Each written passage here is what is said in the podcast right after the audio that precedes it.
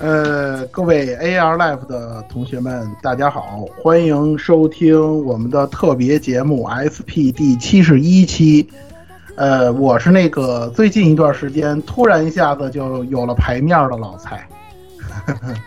怎么讲？为什么有了牌面呢？给大家解释一下吧，是吧？我也我也插会腰是吧？可可把我牛叉坏了。那个，我我得到了那个 A A 九 VG 提供的那个。妖妖精的尾巴，魔导少年的那个提前试玩评测的这个资格，然后呢，我提前半个月把这个游戏给打了。这段时间我一直在玩这个游戏。哦。然后那个评测现现在大家现在大家已经在 UVG 上可以看到这个游戏的评测，这个评测就是我写的。哦。我我也我也我也我也牌面。嗯。牌面。那个还还还还好啊，不像不不像美墨那样，基本没有没有没有像美墨那样发生那样那么悲惨的事情。但是我跟大家说一个简单说一个特别逗的事儿啊，就是自从美墨这个事儿出了之后啊，现在这些游戏厂商已经不敢让国内的评呃游戏媒体给打分了，你们知道吗？我我这游戏那个打就是奇迹是吧？对，不你别问都是奇迹是吧？A 九 VG 的管理员特别跟我说，你写评测可以，不要打分，千万不要打分。他们现在已经 PTSD 了，你知道吗？PTSD 了，理解理解理解理解。发生了这样一言难尽，一言难尽。发生这样的事情，大家都大家都是不想的。对，好，下一个，下一个老顾吧。嗯。哎，老顾，老顾。哦，好，那这边我就是这个最近这个疯狂那个什么的啊，疯狂摸的老顾啊。最近因为是，哎，很多事儿吧，就是非常的繁忙。对，非常繁忙。然后我这边的话，又这个临时接掉这个新闻宣传战线了。对，所以说，然后就就贼忙，知道吧？就天天就是那堆屁事儿，这个一堆能说的不能说的事儿。哇天呐，超累。然后游戏的话，这边把那个什么《糟心末日二》打完之后，重了一下《末日一》，然后我就很怀疑这东西到底是真的是一个公司做出来的吗？就这种感觉。对，嗯，确实是因为我又玩了一下一之后，感觉这个对比也太反差也太强了吧？就就感觉跟一个三 A 跟一个手游的那种那种反差一样大，这实在是让人难以接受。可能看不起手游了，是吧？这么说感觉还侮辱。哎，对对对对对，这么说也不对。Cygames 可可香了，是吧？Cygames 可香了，太香！我等着我等着练巨巨仓维呢，听说巨仓维六星了，哎呀，我可高兴了。呃，这这一下，我现在对我现在想想，这个难道他要挑战神的地位吗？感觉可能还是挑战不了的，神实在是太超模了。挑战不了。游戏终结者，估计就是只是一个这个叫什么单单纯的魔法。水黑终结者啊，对，就是就就看他长什么能力了呗，就看他胜应该就是低压低压的环境的水黑替替代品吧，高压环境还得用水黑，感觉就是这样。对对对。是是是，不过现在又有了虚假的 N A K 泳装真实版，感觉好像也问题不大了。对，哎，常驻福利关，然后提姆拉的慈悲，嗯，提姆拉的慈悲，说到提姆拉慈悲，别想像前三个那个那个干报废那边连续发了发发了三个手，开心的一批。发了多少啊？六千多，九千九千九千，发了九千九千，九三个时然后 PCR 里边发了一万多了，发了发了五千，就是找了个理由。没有，这段时间发了一万多了，发了俩五千，发了一个一千五，发了一个三千五，发了一万五了。两个五千吧？一个五千吧，我觉得好像。两个一一个五千，两个三千五吧，应该是。两个三千，一个一千五。都在找理由发十，然后那个谭总也在。国服也发呢。啊，就那个什么兰德索尔那个这田径比赛是吧？估计是提姆提姆拉想抽新卡了，没有石头了，就发一下。传统传统异能，哎，传统异能。啊，对啊，那不又这不又是那个普林塞斯 model 的那那个又又两个新坑挖下来了，太可怕！今年一年要搞几个赛斯限定啊？疯了吧！我靠，害怕害怕害怕害怕啊！算了，继续吧。那个来吧，那个谁，绝望的言语。哎，大家好。绝望的欧萨卡的言语。对，我现在又绝命都市，欧萨卡绝命都市，每天在欧萨卡这个过着这个绝地求生的生活，是吧？不像两个月前欧萨卡一天还只有二十个人的时候，是吧？我们可以在家办公。现两个月后，欧萨卡一天一百多个人，我们必须每天上班。感怎么办呀？怎么办呀？好慌呀，害怕害怕，每天看着那个报告，一看就是哇，这不是我们学校的事吗？哇，这不是我们学校旁边事吗？这不是我家住的事吗？每天都有很多人啊，所以都都非常的恐慌。隔隔离是不能隔离，隔离是隔离是隔离的，对。那只有希望这个可能。马上又新的自诉请求又会再发吧，我估计，所以各位在外的留学生啊，今年确实特别难，是吧？那不管我们找工作，首先找不到了，对吧？这个没有办法了，先保好命再说吧。我劝各位还是，尤其大家在外面读的，在欧美地区，在这个澳大利亚，是吧？大家都多小心一点。在日本呢，就在家里憋着，不要出门，不要天天出去。还特别不要去什么奇怪的店，对吧？哎，就不是什么爬青口什么的，就别去了，对不对？哎，真的是非常的危险啊！这今年确实太难了，所以呢，大家也是只能坚持一下吧。希望他早点过去，哎，是吧？是的，哎，我也是瑟瑟发抖。好，来下一个，那个十六吧。嗯，大家好，这里是这个经常就是国家的 C 大师。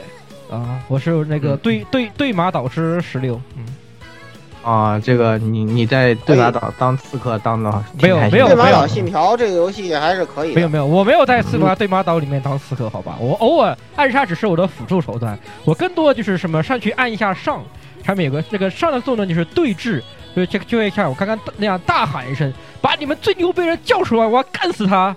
啊，然后，然后就，然后，然后，然后就，然后就一堆人就都是选择刚的是吧？对啊，都是按按那个刚刚刚选项。对，是那刺刺客都是这样的嘛？下回我们维京人刺客照样，维京人会什么暗杀？都是摇人对吧？喝酒摇人抢劫 是呀，对吧？那也是刺客，都是刺客，都是刺客，没有喊出来打也是没问题。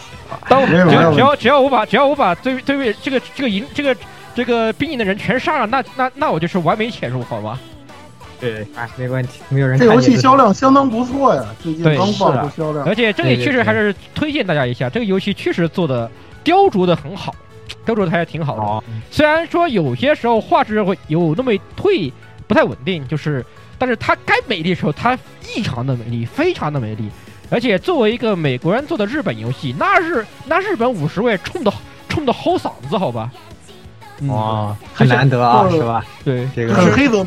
对，非常黑泽就是那味儿，是就跟黑泽明那老电影似的。对对对，就是那那味儿，那那就那那味儿冲到什么程度？大概就像是在你面，在鼻子鼻子面前放鼻子这个鼻子面前放了一杯氨水的那种感觉，大概嗯，没毛病。难道不是就是日本人做黑魂那个味道吗？嗯，做的特别好，做的特别好。也不太，不太一样，也不太。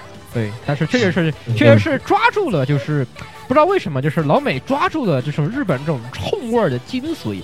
把它最冲的那个部分全都给你做个，你要你想要多冲就有多冲，甚至你要是觉得不够，就对，你要觉得不够冲，那可以，那很简单，请打开黑泽明模式，那绝对给你冲到昏。黑黑泽明老电影模式，没错，嗯，可以可以。剑反正嘛，好像专门有这么一个分类叫剑对对对剑戟片，对，就是那个味道，就是这样。对啊，对，很多西部片甚至都是仿他的。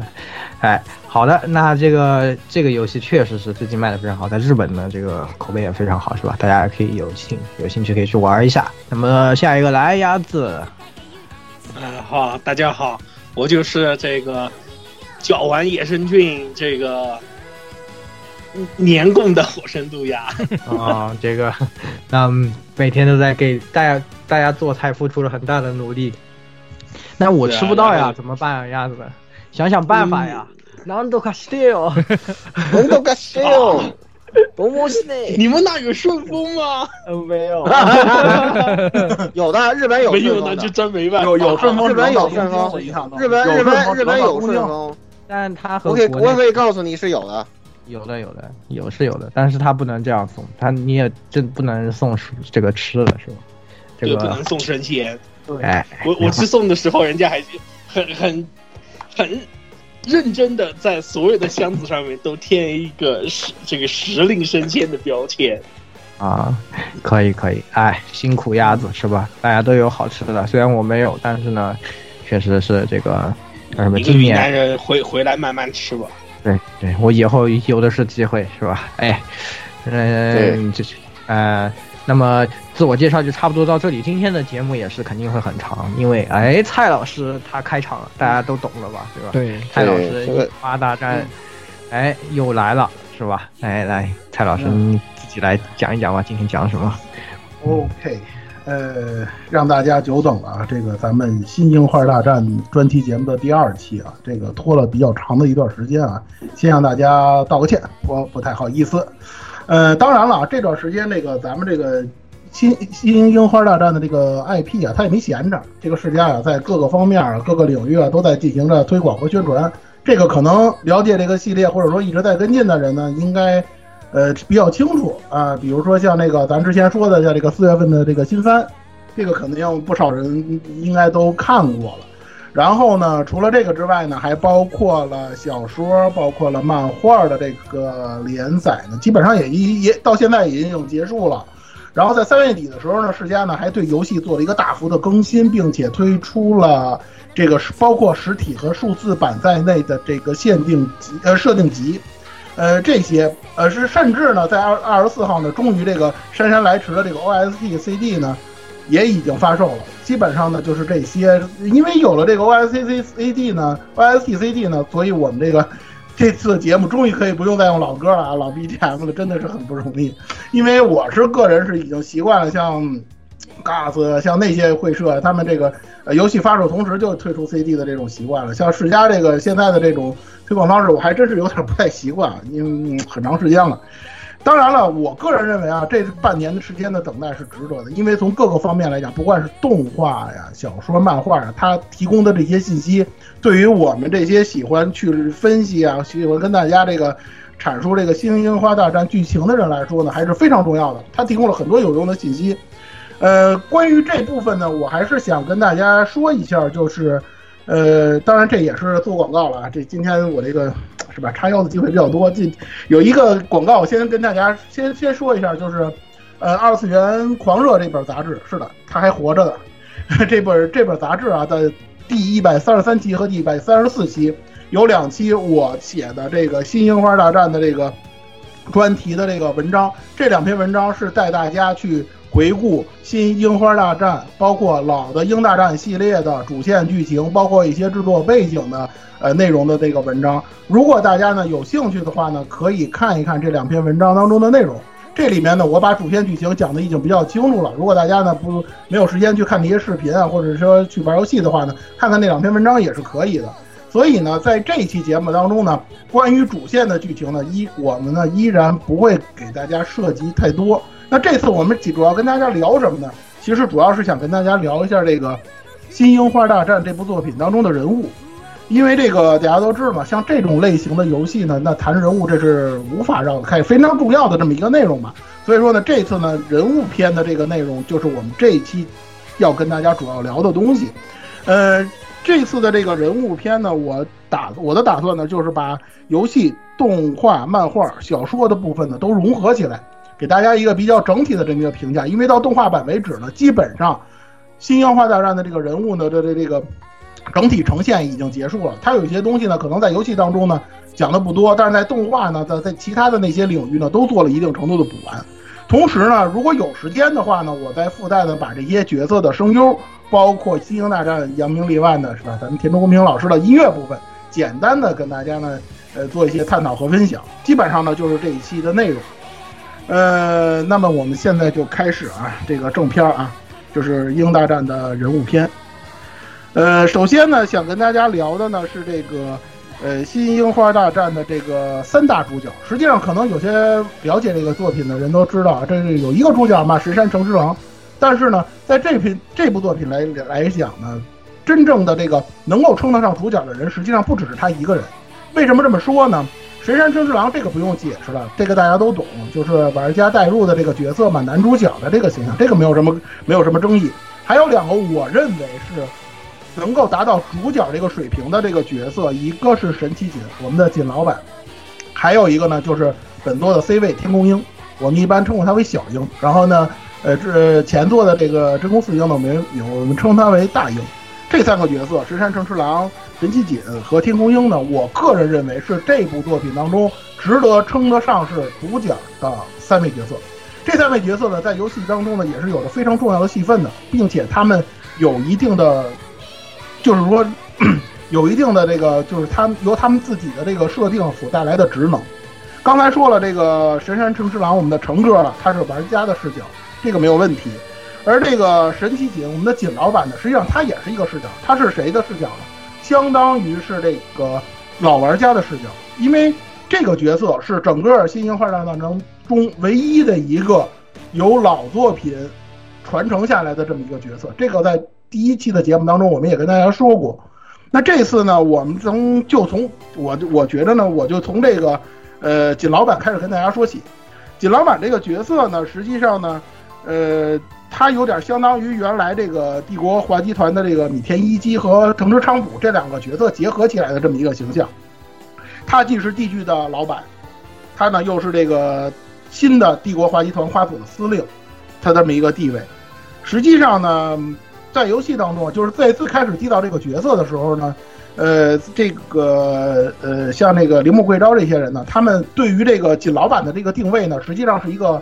传帮带型的这么一种角色，实际上这是一个很正常的设定啊，因为大家都知道，像那种系列传承下来这种老角色，这种老前辈，他来带新人，他把自己的这种理念，或者说把自己的这种，呃，这种精神，或者说就是老的鹰战啊、老花组的这个精神传承给新一代的这个角色的这种这种做法，是一种非常正常的这种做法，没有什么太大的问题。但是呢，呃，锦老板的塑造呢，实际上在和这个呃负责叫他的声优负责美智慧小姐谈的时候呢。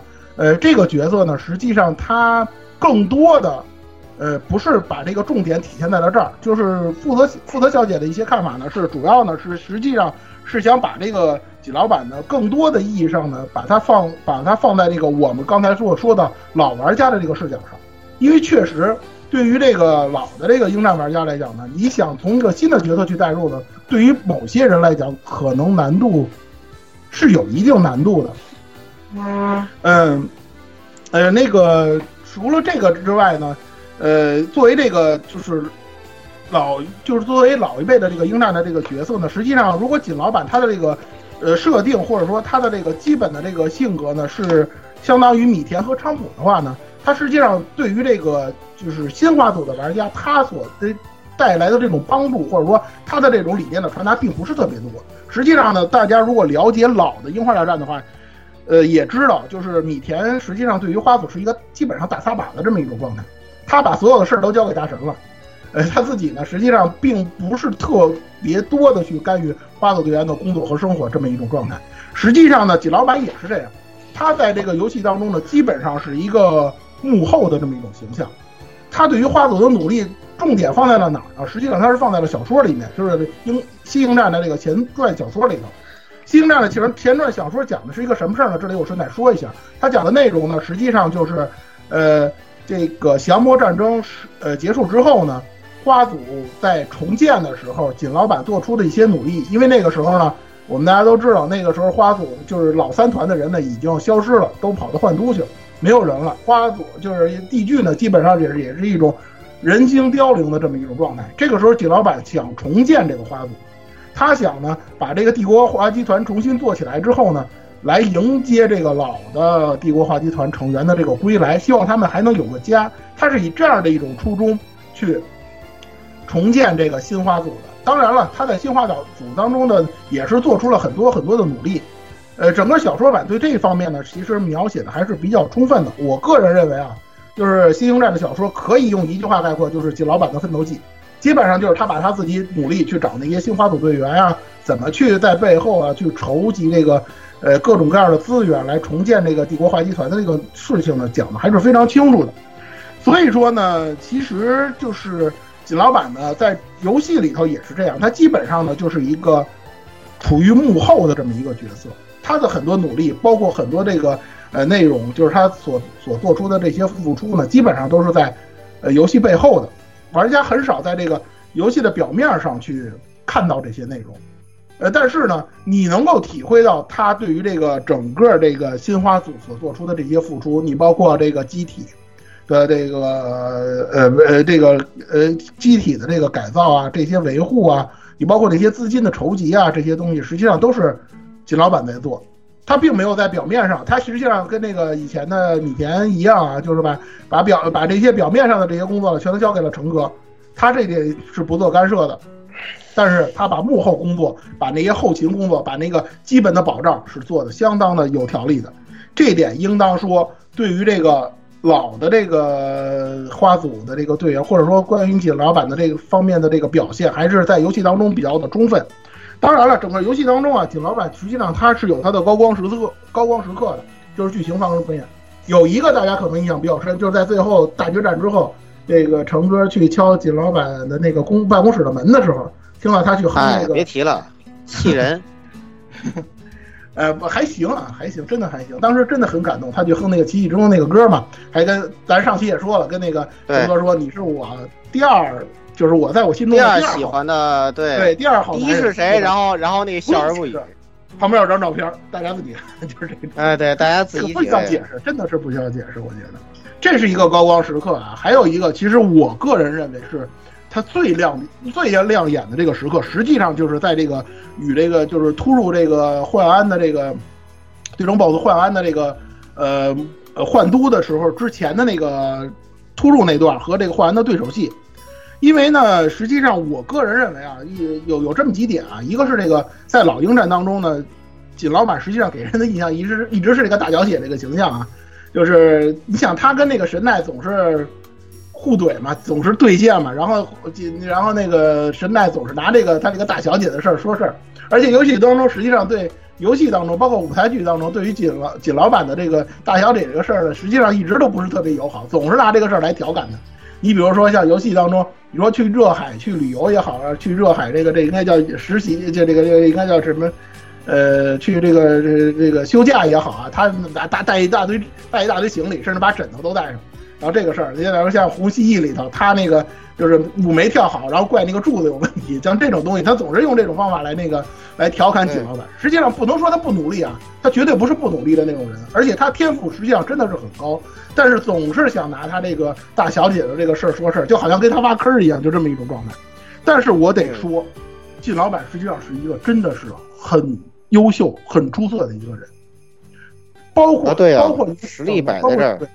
对，一个是实力，再有一个就是说，咱就拿新京战来说，幻安实际上去引诱金老板，说的非常清楚。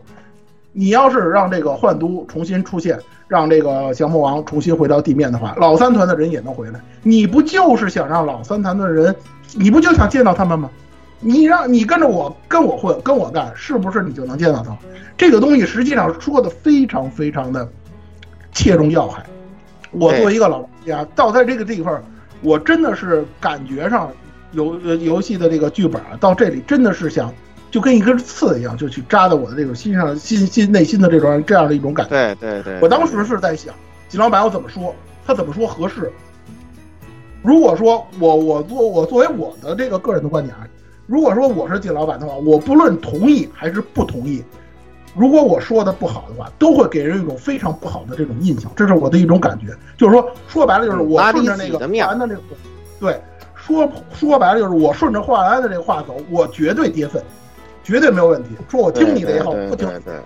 但是锦老板用了一个什么角度？你说这种话，你是看不起我，你把我当什么？你以为我是怎么样怎么样的？这个说的实在是太经典了，真的，我吹爆，我个人啊，我真的是吹爆这段剧情。嗯，锦老板说的真的是太透彻了这个问题，我绝对不按你的节奏走，我凭什么？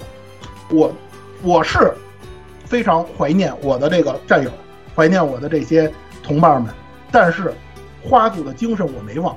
你不要以为我是一个大小姐，是一个吃不了人，以为我是一个吃不了苦的人。实际上这个大家都了解，我刚才也说了，老拿这块事儿挖坑嘛。但是我绝对不是吃不了苦、扛不了事儿的人。我绝对在这个问题上没有商量的余地，原则这是花组的原则。对，除了说我们确实反战，但是惩奸除恶，这是花组第一位的东西，不是说光一个应战浪漫、泰升浪漫就完了，不是这个。在这个之前，你这样的事儿，我绝对不会答应。因为什么？因为如果老三团在这儿，老三团也不会答应，就这么简单。不会的，对的，对吧？对吧？而且尤其就是就是俗嘛。就是俗最简单的一个那个，就是他先反卖拿一个比较俗的东西来那个呃诱惑你，然后就好像把你看低了一样。他也不想想，他如果跟他妈交易，他会他有什么脸去见那些人？就是 对不对这么回事儿。季老板就是事儿吗？我听你的话，我有何脸面去见老三团的人？就是这么回事。对我有何颜面？对不对？当初是怎么说的？我们去打，你来看家，是不是？现在算咋回事呢？对吧？你您投降了，家不堪了，向敌人投降了，那哪行啊？太看不起人家了。对啊，你把我当什么了？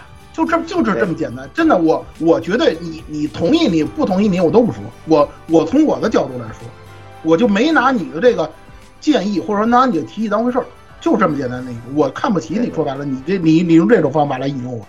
其实有一个弹幕啊，我在那个看视，我后来回看视频的时候，有一个弹幕说的也挺好的，说如果是老三团，你跟老三团说这说这话的话，大神直接上去就砍你了，真的，你知道吗？嗯都不跟你废话，你知道吗？对 对所以说对，吧？就别人也一样，就没这这这这，即使说像罗贝利亚那样的角色，就那样也就直接上去砍你了，就不跟你废话了，你知道吗？所以说这块儿真的是锦老板的一个高光时刻。如果大家就是说去玩游戏啊，或者说去看视频啊，就是在提到这段的时候，大家一定要去体会这点。我觉着作为一个英大战的老玩家来讲，你在看这段的时候，你真的你心里要有触动，因为它切实触动了老玩家内心当中的一些东西。因为很，我说句实话，就是很多人对于这个把这个老三团挂在那个幻都上这件事，他们是不满，但这个东西绝对不应该成为这个不满的因素。这就是锦老板的这个，我想跟大家说的这些内容。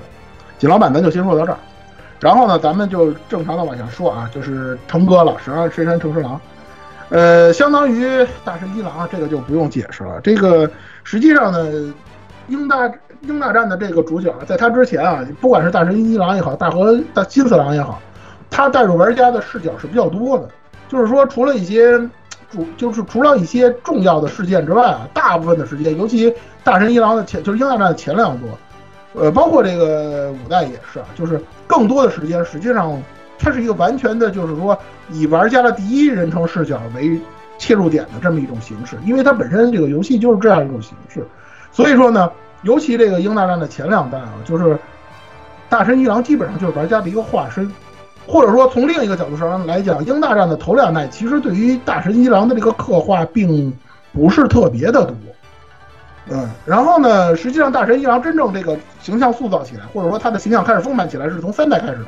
因为三代很多的视角开始跳出大神一郎本本身，从第三人称的这个视角，呃，来来描绘他。对啊但是不因为因为管怎么样，到了一帮投降比谁都快的人，想着一想，哎呀，对吧？你们这帮人怎么老投降啊？是吧？队伍不好带是吧？还得把老还得把还得老花组带来带来帮忙是吧？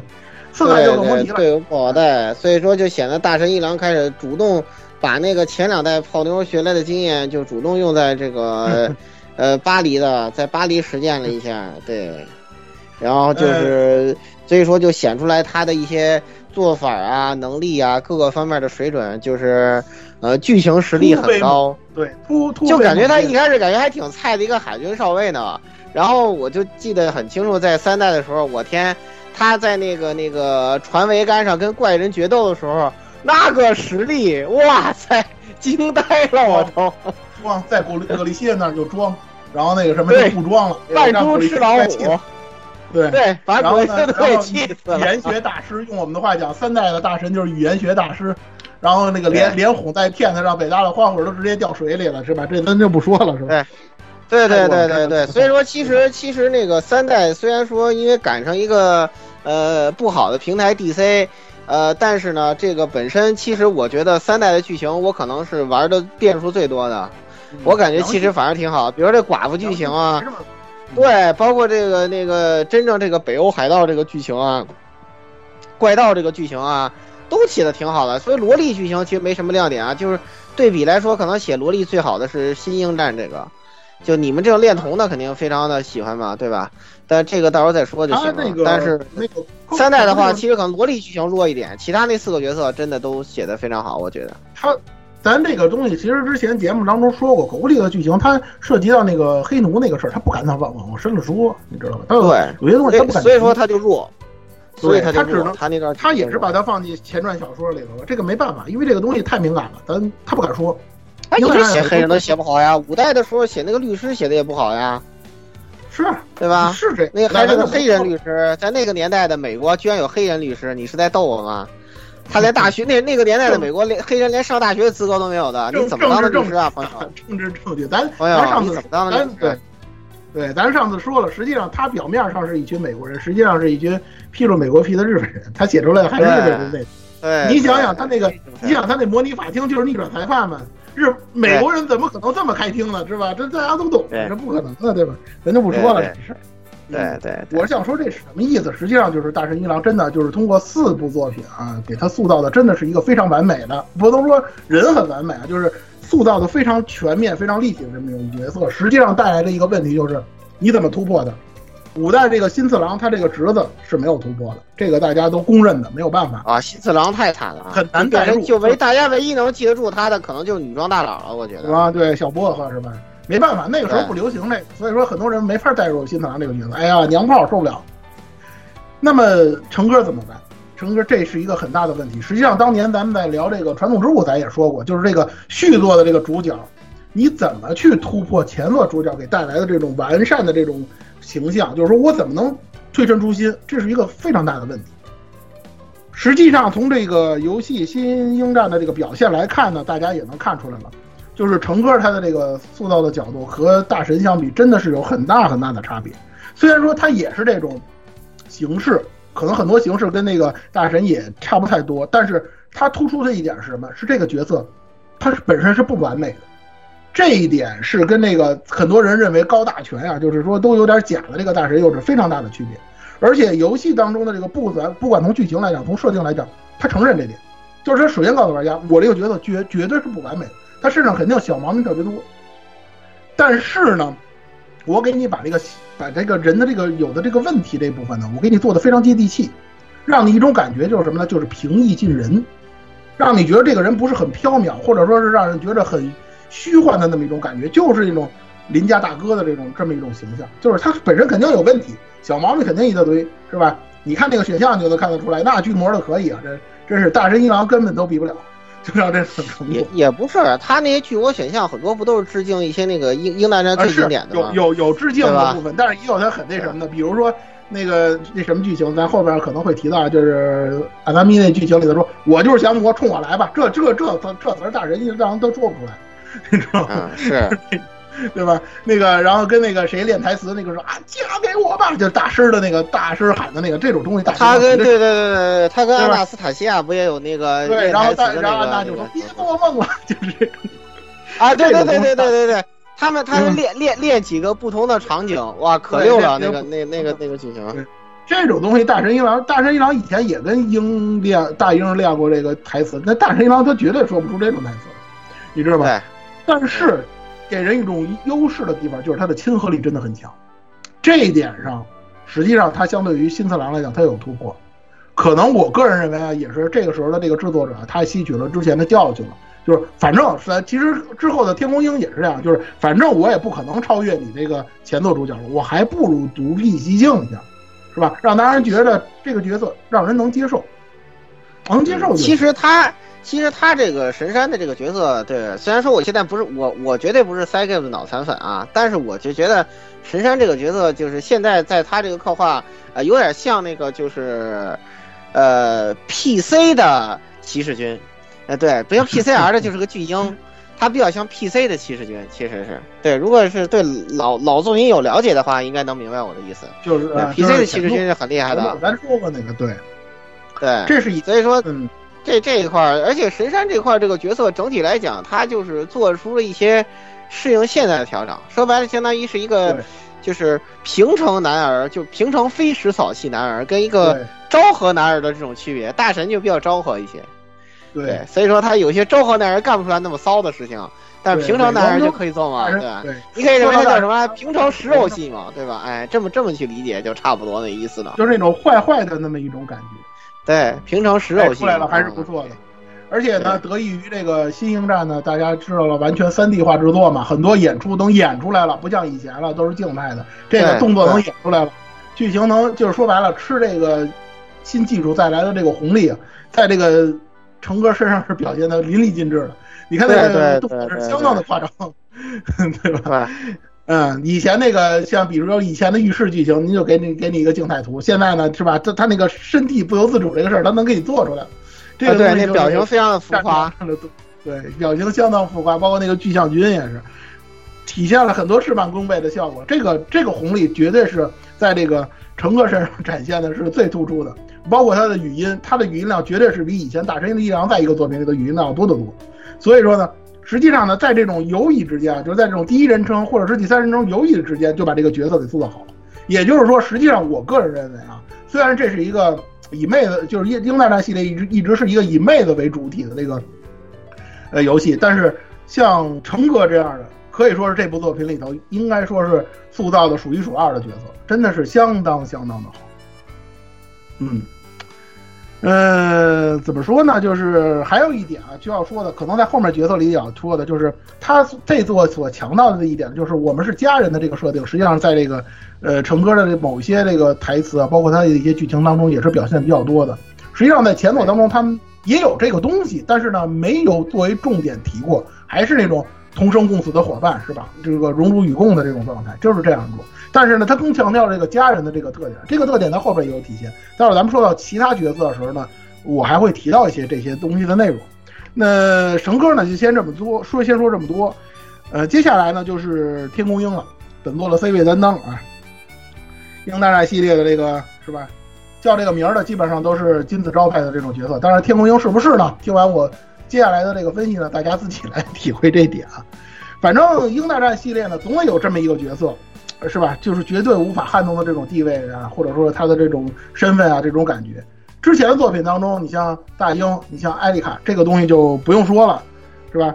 呃，怎么说呢？就是大家也知道，就是真宫四鹰也好啊，他的声优是横山智佐小姐也好，之前我们节目也说过，这个东西就是鹰大战的这个代言的这种地位，你不可能撼，就像大神一郎一样，你不可能撼动他。你说我去解构它，甚至说我去解构它的这个东西都接受不了，你知道吧？这个东西咱们就只能用一种就是说已经很高了、高山仰止的那种状态去看它。所以说呢，其实这就好像这就是我们之前说的这个，呃，新作怎么去处理这个旧作角色的这个问题。实际上在这部分处理的，就是说涉及的东西也是比较多的。最近大家也都知道了，咱们提过好几次了啊，这个某作品的二代啊，是吧？奇迹一样的那个游戏啊，对前作主角是一种什么样的态度，让玩家已经是到了这个摔摔摔摔摔盘掰盘的这种程度。这种东西我可以很负责地跟大家说，世嘉是绝对做不到的。你知道吧？嗯所以说，在这个游戏里头，天空鹰这个角色的塑造其实非常非常的关键。本身他在作品这部作品里头，他的资源也是最多的。作为 C 位，他的戏份也是最多的。如果他塑造的不好的话，实际上对于整个游戏的这个评价会产生非常严重的影响。而这个天宫鹰啊，我们的小鹰呢，在这部作品当中选择了一个什么角度呢？他选择了一个就是原来大鹰的迷妹的这么一种角度。这个角度呢，应当不能说好，因为很多作品啊，很多的动漫作品、游戏都是这样设，设定的。对，都是这么设定的。远的的远一点的，像魔炮的那个斯巴鲁，就是就是这种嘛。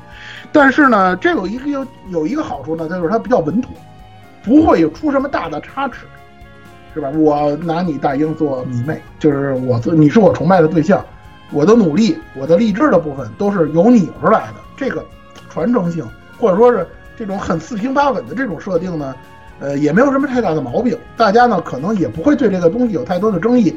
你的地就是你的这个调子呢放得很低呢，大家呢对于你的身上的可能有些毛病呢也会比较包容一些。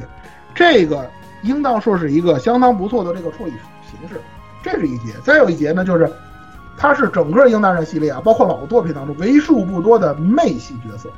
这个妹系角色我多说一句啊，英大战当中也有一些角色老喊主角哥哥的，你像爱丽丝那种角色，但他不是，她不能叫妹系角色，虽然她她可能是个小妹妹这种情况，但是她不是那种形式的角色，或者说她的重点不在这儿。但是小樱不是，小樱是那种典型的那个妹系的那种情况，就是青梅，甚至是可以说是青梅竹马了，这个也没有什么太大争议。一开始就是属于那种见到成哥之后，啊他这个好感就是啊高的，哎对对，对吧？嗯，这种这种角色实际上很讨巧，或者说很你再说的严苛一点，很投机取巧，这都可以。但是呢，有一点就是说就是什么呢？他确实切入点上也是比较容易的，跟以前的角色呢也有一些区别，也很奇，这个也很有意思啊。就是《英大战》做了这么多作品了，妹系角色或者说青梅竹马角色真的很少，几乎没有啊，几乎可以说是没有。对但是他做出来了，还可以让大家有一些新鲜感了，这个是没有什么太大问题的。但是呢，除了这一点之外，其他的他的这个性格塑造方面呢，我个人认为他值得商榷的地方其实就比较多了。呃，之前也说了，他的性格本身啊，其实不是那种特别讨喜的那种，尤其有些时候做事比较钻牛角尖。这个事儿从还不光是从游戏的第一话，实际上从漫画版当中，他刚刚加入花组的时候就已经出现这种事儿，就是我认准的这个事情要这么做，那我就一直做下去，绝对不回头，不回头，撞南墙我也不回头。思考问题特别情绪化，是吧？我这个情绪一起来了啊，你我这不行，对吧？你这个我是，比如说他看到这个降魔了，我一定要出去那个对付降魔，是吧？这是我的职责啊，对吧？我不管现在这个呃地区什么状况，是吧？我这个机体什么状况，我这我不关心，呃，我一定要去揍他们去，哎，就是这种。呃，然后在这个第一章当中呢，还有一个剧情就是大家都知道的，就是这第一次公演失败了。然后呢，这个成哥说了一句说这个总会有办法的，是吧？大家想想办法吧。可能有一些懈怠，或者说有一些这个拖延的这么一种态度出来了。但是呢，这个时候呢，小英就不干了，说你这个样子不行，然后说你这样太让人讨厌了啊！你这样的话能解决问题吗？解决不了问题，解决不了问题。然后他就，然后他就负气而走了啊，自己就暴走了，是吧？用现在的比较时髦的话说法，就是情绪管理矫情，对，矫情，对吧？这个减分项，减分项很多。呃，我就很无语，就他就他他老是这个觉得，就是其实大家压力都很大，然后就他就是一个，哎，我不要不要，我不干我不干，就这种。对，大家还没怎么着，先找。对他先他先着了，团队毒药的那种感觉，有一种团队毒药的感觉啊，真的。对。呃，怎么说呢？就是你你有这个妹系角色的这个设定啊是没有问题的，但是呢。你说让大家伙儿都这么护着你，或者说是都这么袒护你，这个确实是有点过过分，就是这么一种感觉。你甭说成哥了，你就连东云他都不会袒护你，他之他在开始这么闹了一次，然后到后来那那个那个那个那个光武三世被击毁了的时候，他又闹了这么一次。但是他是另外一种极端了，就是极端消极，还是情绪管管理能力差。说哎呀，这回完了，不行，干不了了，是吧？撂挑子了，是吧？啊，对，后后面后面在那个什么的时候，后面在那个质疑大英身份的时候，他他他又来了一次，就他就一直在搞搞这种幺蛾子，其实就是这个样子。待会儿我们会说到一个很有争议的剧情啊，也是跟他有关系的，就他是这个样子的，就让人有一种带不动、扶不起来的这种感觉。也就得亏啊，这个成哥的脾气是真好，你说吧？你要换别人，估计都跟钟钟云一样，就准备去揍他去了，这种状态。待会儿我们还会提到啊，就是待会儿提到那个上海华集团的时候，还会提到他这个揍人的这个剧情。总之呢，就是一种喜欢破坏气氛的这么一种感觉啊。就是，呃，虽然说他在这个英大大战当中，实际上呢，由于这个主线剧情啊，他占有了最多的资源，最多的剧情都是给了他了。但是因为他的这个角色塑造的不好，或者说。他这个问题比较突出，给人的总体印象真的不是特别的好。我个人认为是这样。当然了啊，咱们有有什么说什么。就是到了动画版，成哥出差出出出差，然后他去做这个代理队长的这段时间，他的成长还是可以的。包括对库拉拉呀，包括呃对这个卡宾斯基啊，就这段这段的剧情还是可以的，让我们能体会到这个这个小樱从游戏到动画版的这个成长。但是呢，确实是比较晚。真的是比较晚，真的是已经非常靠后了。在整个这个游戏的这个主线剧情当中，实际上他的这个性格真的怎么说呢？需要大家有一定时间的适应，因为没办法，你是 C 位角色，你最多最抢风头、最出风头的剧情都是给你的。但是如果你塑造不好的话，这个没有办法。还有一个最大的问题，实际上就是受主线剧情的拖累。这个就是这个问题，也是刚才我说的这个上海华集团那段的剧情。待会儿我们讲到这个上海华集团的时候，我们再说。总之呢，就是相对于来讲，相对于大英来讲，其实大英我们以前在讲老鹰战的时候也说过，他也有一些小毛病，比如说卖吃醋啊，或者有时候比较天然啊之类的。但是呢，他真的是没有像小英这么突出。小英有些问题，可能有些人真的是没法接受，欠揍这个东西真的是没法接受，你知道吗？所以说呢。传统女性之美，这个基本上也就没有了。她不是奔着大和夫子那个方向来的嘛？从不管是从她的那个造型，虽然她还是那个太正啊，典型那个大正的那个青春少女的那种造型，但是她不是奔着大和夫子这方向来的，她也不是这种性格，这个就没有办法总。得跟这个这个前一代的这有区别，要不然对吧？做的一样就没意义了。对，你也达不到，你也达不到那人家那个水平。所以说呢，暂时就作罢。反正呢，从动画版来讲，它还是有进步的。不知道以后如果有没有续作的话，它能不能继续，就是说重新有没有更大一幅度的成长？这个我们就只能就是暂时呢观望这一点。呃，大英就先说这么多啊。然后接下来呢，就是其他的一些滑稽团的角色了，包括呃咱们接下来要说的就是新帝国滑稽团的其他角色，另外的三位。另外这三位呢，之在说之前呢，我先说一句，就是帝国就是英大战系列这个华集团呢都有一个传统，比如说帝国华集团的角色，它的名字里头一般来讲会带一个跟花儿有关或者跟植物有关的这个字。呃，这次的新英花儿大战呢也继承了这个优点，就是刚才我们说的这个天空鹰不用讲了，然后东云出穗这都不用讲了，包括阿萨米亚这都不用讲，这都名字里头带植物的，这都不用说了。安纳斯塔西亚呢，他的姓帕鲁帕帕鲁玛。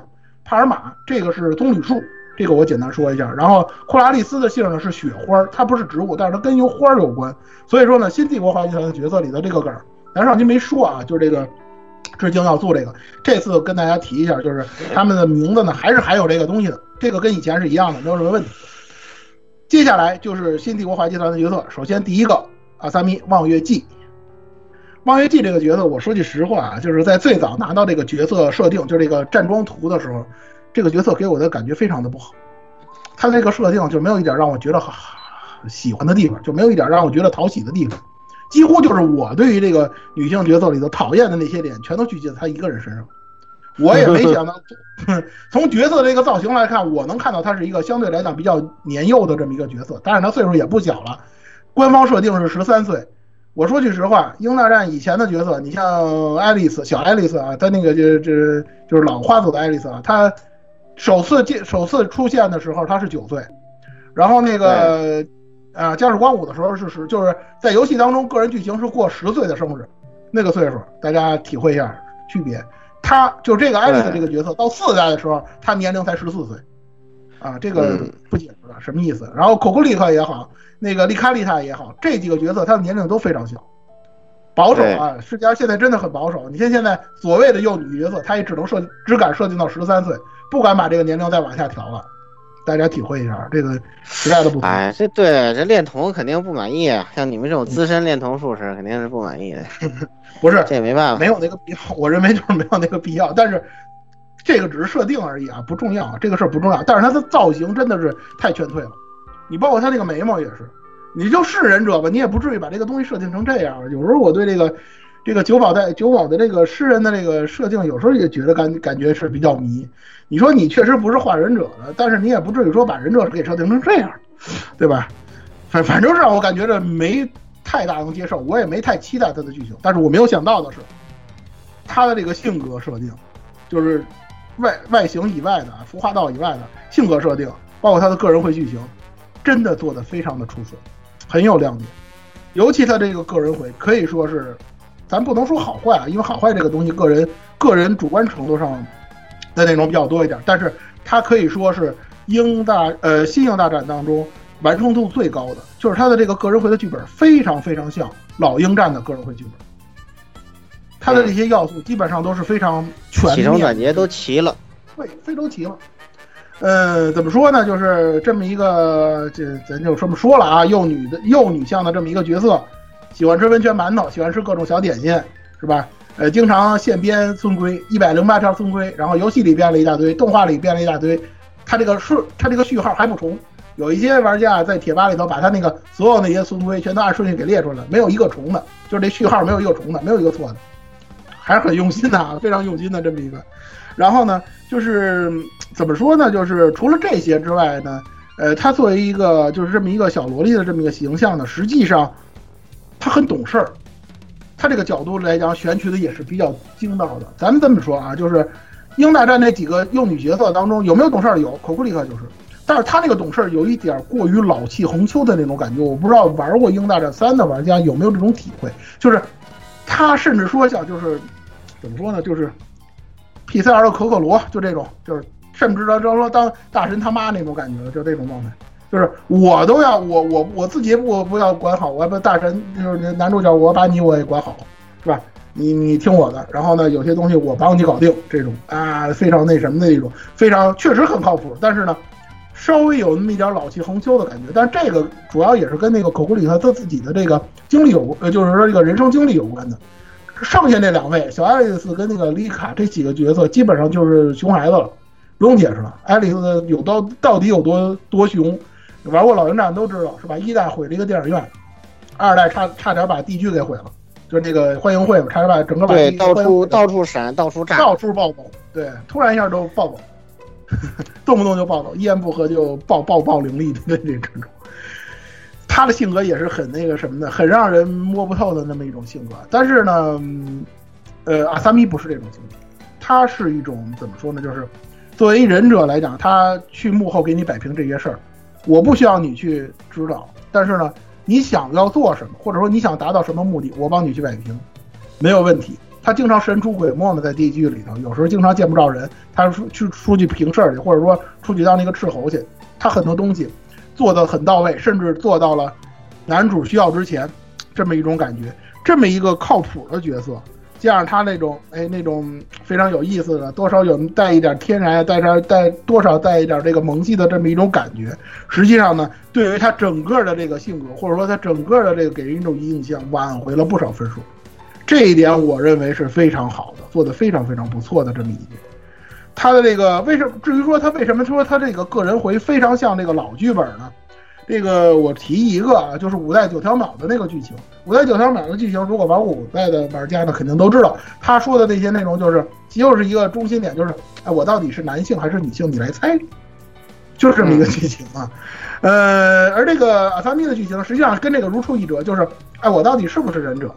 他见到那个八丹斋的时候，他八丹斋那个嘴里就没有一句实话，就让他觉得就是老千层顶了，是吧？我在第一层，您老先生可能就跑第就是这种。哎，你说的局是真的，我不知道，是吧？你说他是忍者，我觉得也不像真的。你说他不像忍者，他我听着也不像真的，就这么一种感觉。但是最后呢，这两个人摆平事儿的时候用的全是忍术，这让这个 让成哥就是感觉非常的茫然，就这么一种剧情。就就成哥都成哥都愣了，成哥本来本来其实他也表示我不信，老老唯物主义了，我也不信。但是但是没想到全是真的，我靠啊！对，我惊呆了，我都。对，老老千层饼了是吧？这算了，无所谓，真不真的，我就就这么。而且关键是明明明明是真的，然后最后他还是想让那谁自己产生一种，就是老爷子我其实并没有那么厉害的这种感觉。对对对，就是那种对吧？我就扮猪吃老虎了对吧？你看着办，就是那种感觉。哎呀，老 老老老爷子其实也许在他身上也许埋了那样一个伏笔。就是关于阿三米的父母的这些事儿，以及他们到底去干什么这件事儿。其实我不知道你有没有深入考虑过，我看很少有人讨论。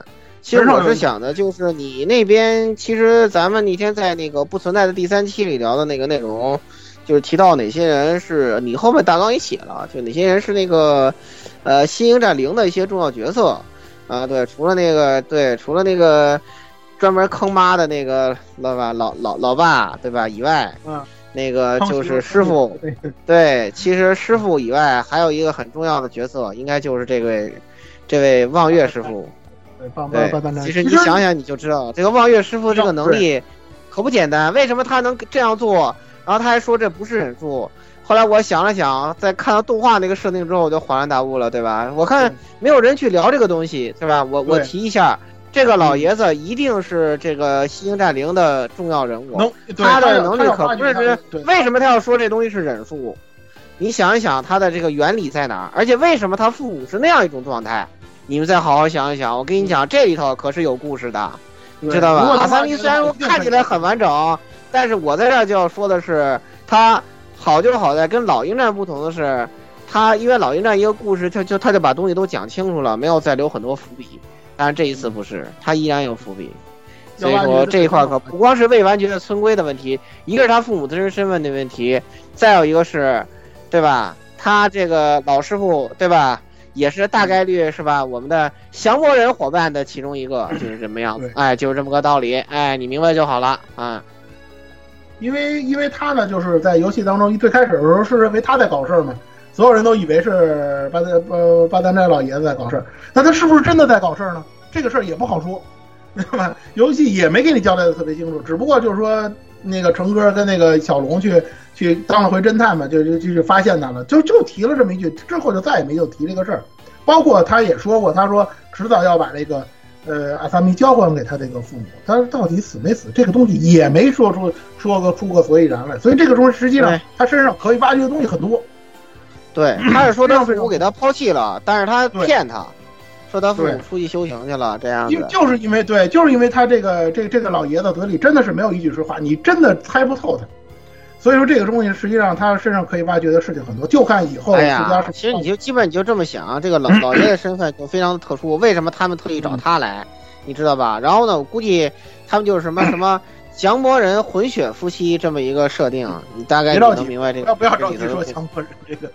是吧？这里头的事儿，你大概想想，这里就为什么阿萨米身上有这些不合理的坑，后来在动画里一揭秘你就知道了，对吧？所以说这以后慢慢看吧，他的他的这个后面剧情绝对是你非常值得期待的，嗯，起码跟那个拉胯比好多了。还是能深挖出东西来，没有什么问题嗯。他完了之后呢，就是应该是老顾吧，也我我也是啊，就是我个人非常非常喜欢的，就是角色方面啊，非常非常喜欢的，可能也是这个九保代人老师非常喜欢的这个库拉丽子，是吧？九保的亲女儿，地剧首席编剧啊，这个角色文学少女。这个对地剧编剧，嗯，这个地剧编剧这个角色呢，实际上《英大战》以前也有，但是呢，在这个游戏当中出现的不多，主要是在我主要是在这个歌谣秀里出来的，是个老头儿。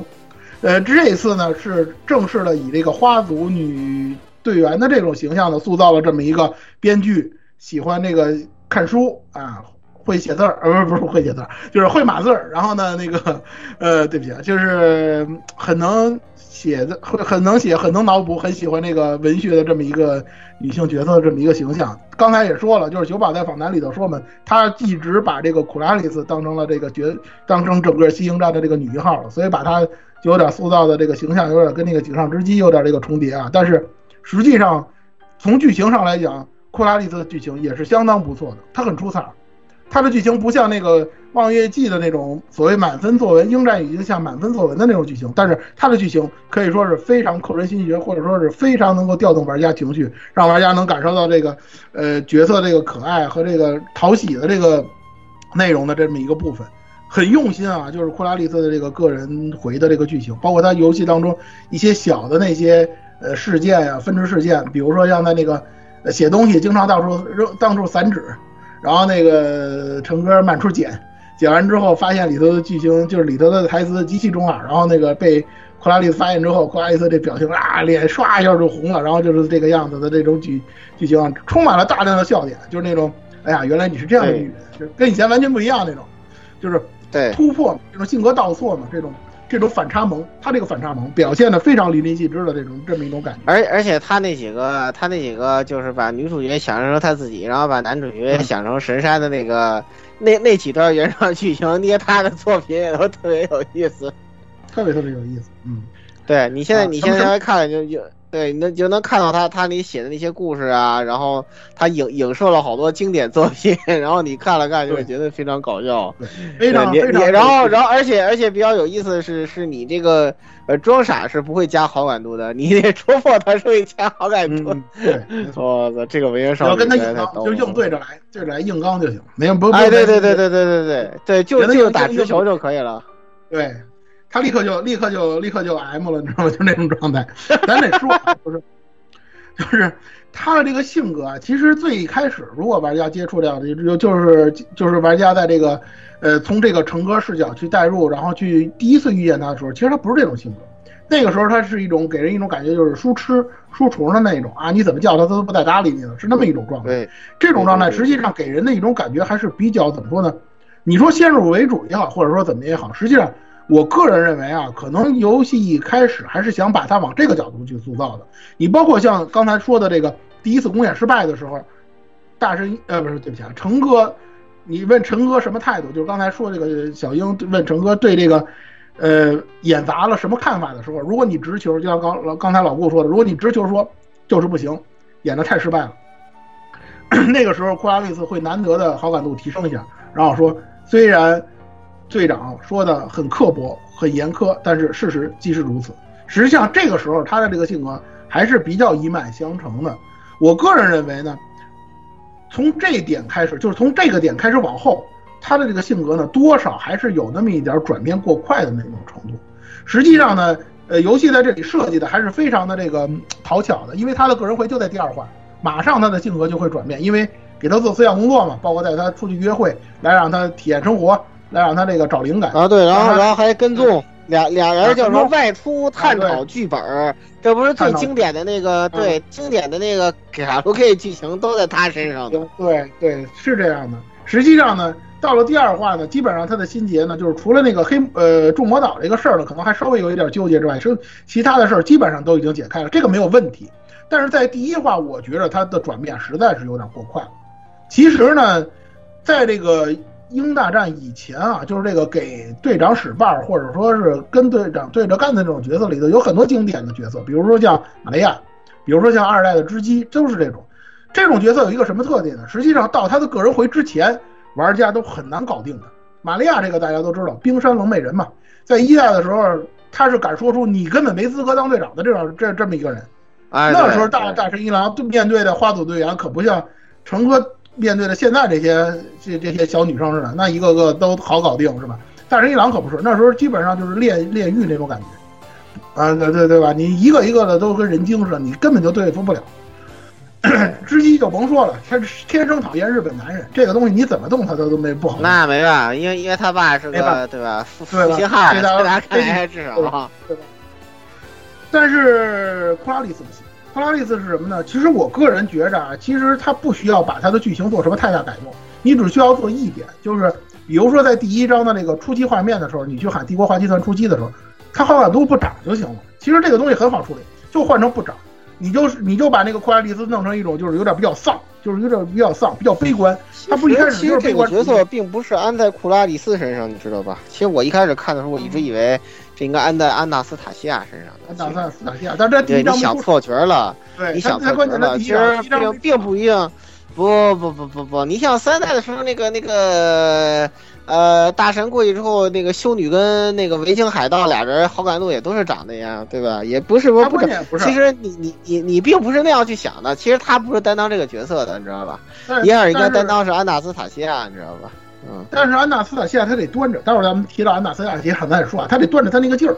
他这问题是在这儿，当然他有他的问题啊，咱们待会儿再说。然后咱说说库拉里斯，实际上呢，就是他因为他一开始有这个悲观主义的倾向，就是。啊，现实是就是枯燥 game，当然不是枯燥 game 就是现实就是这个垃圾同垃圾故事是吧？那个好的结局或者说是好的剧情走向，只有小说里才有，只有故事里才有，是是吧？现实根本没法看，就是没法要。这个东西，如果你要是把它延续到第一章结尾的话，其实可能相对来讲会好一点。说白了就是什么呢？就是第一章后半程，库拉丽丝这个好感度涨得太快，让人就觉得没有什么攻略的难度了，这一点是一个问题。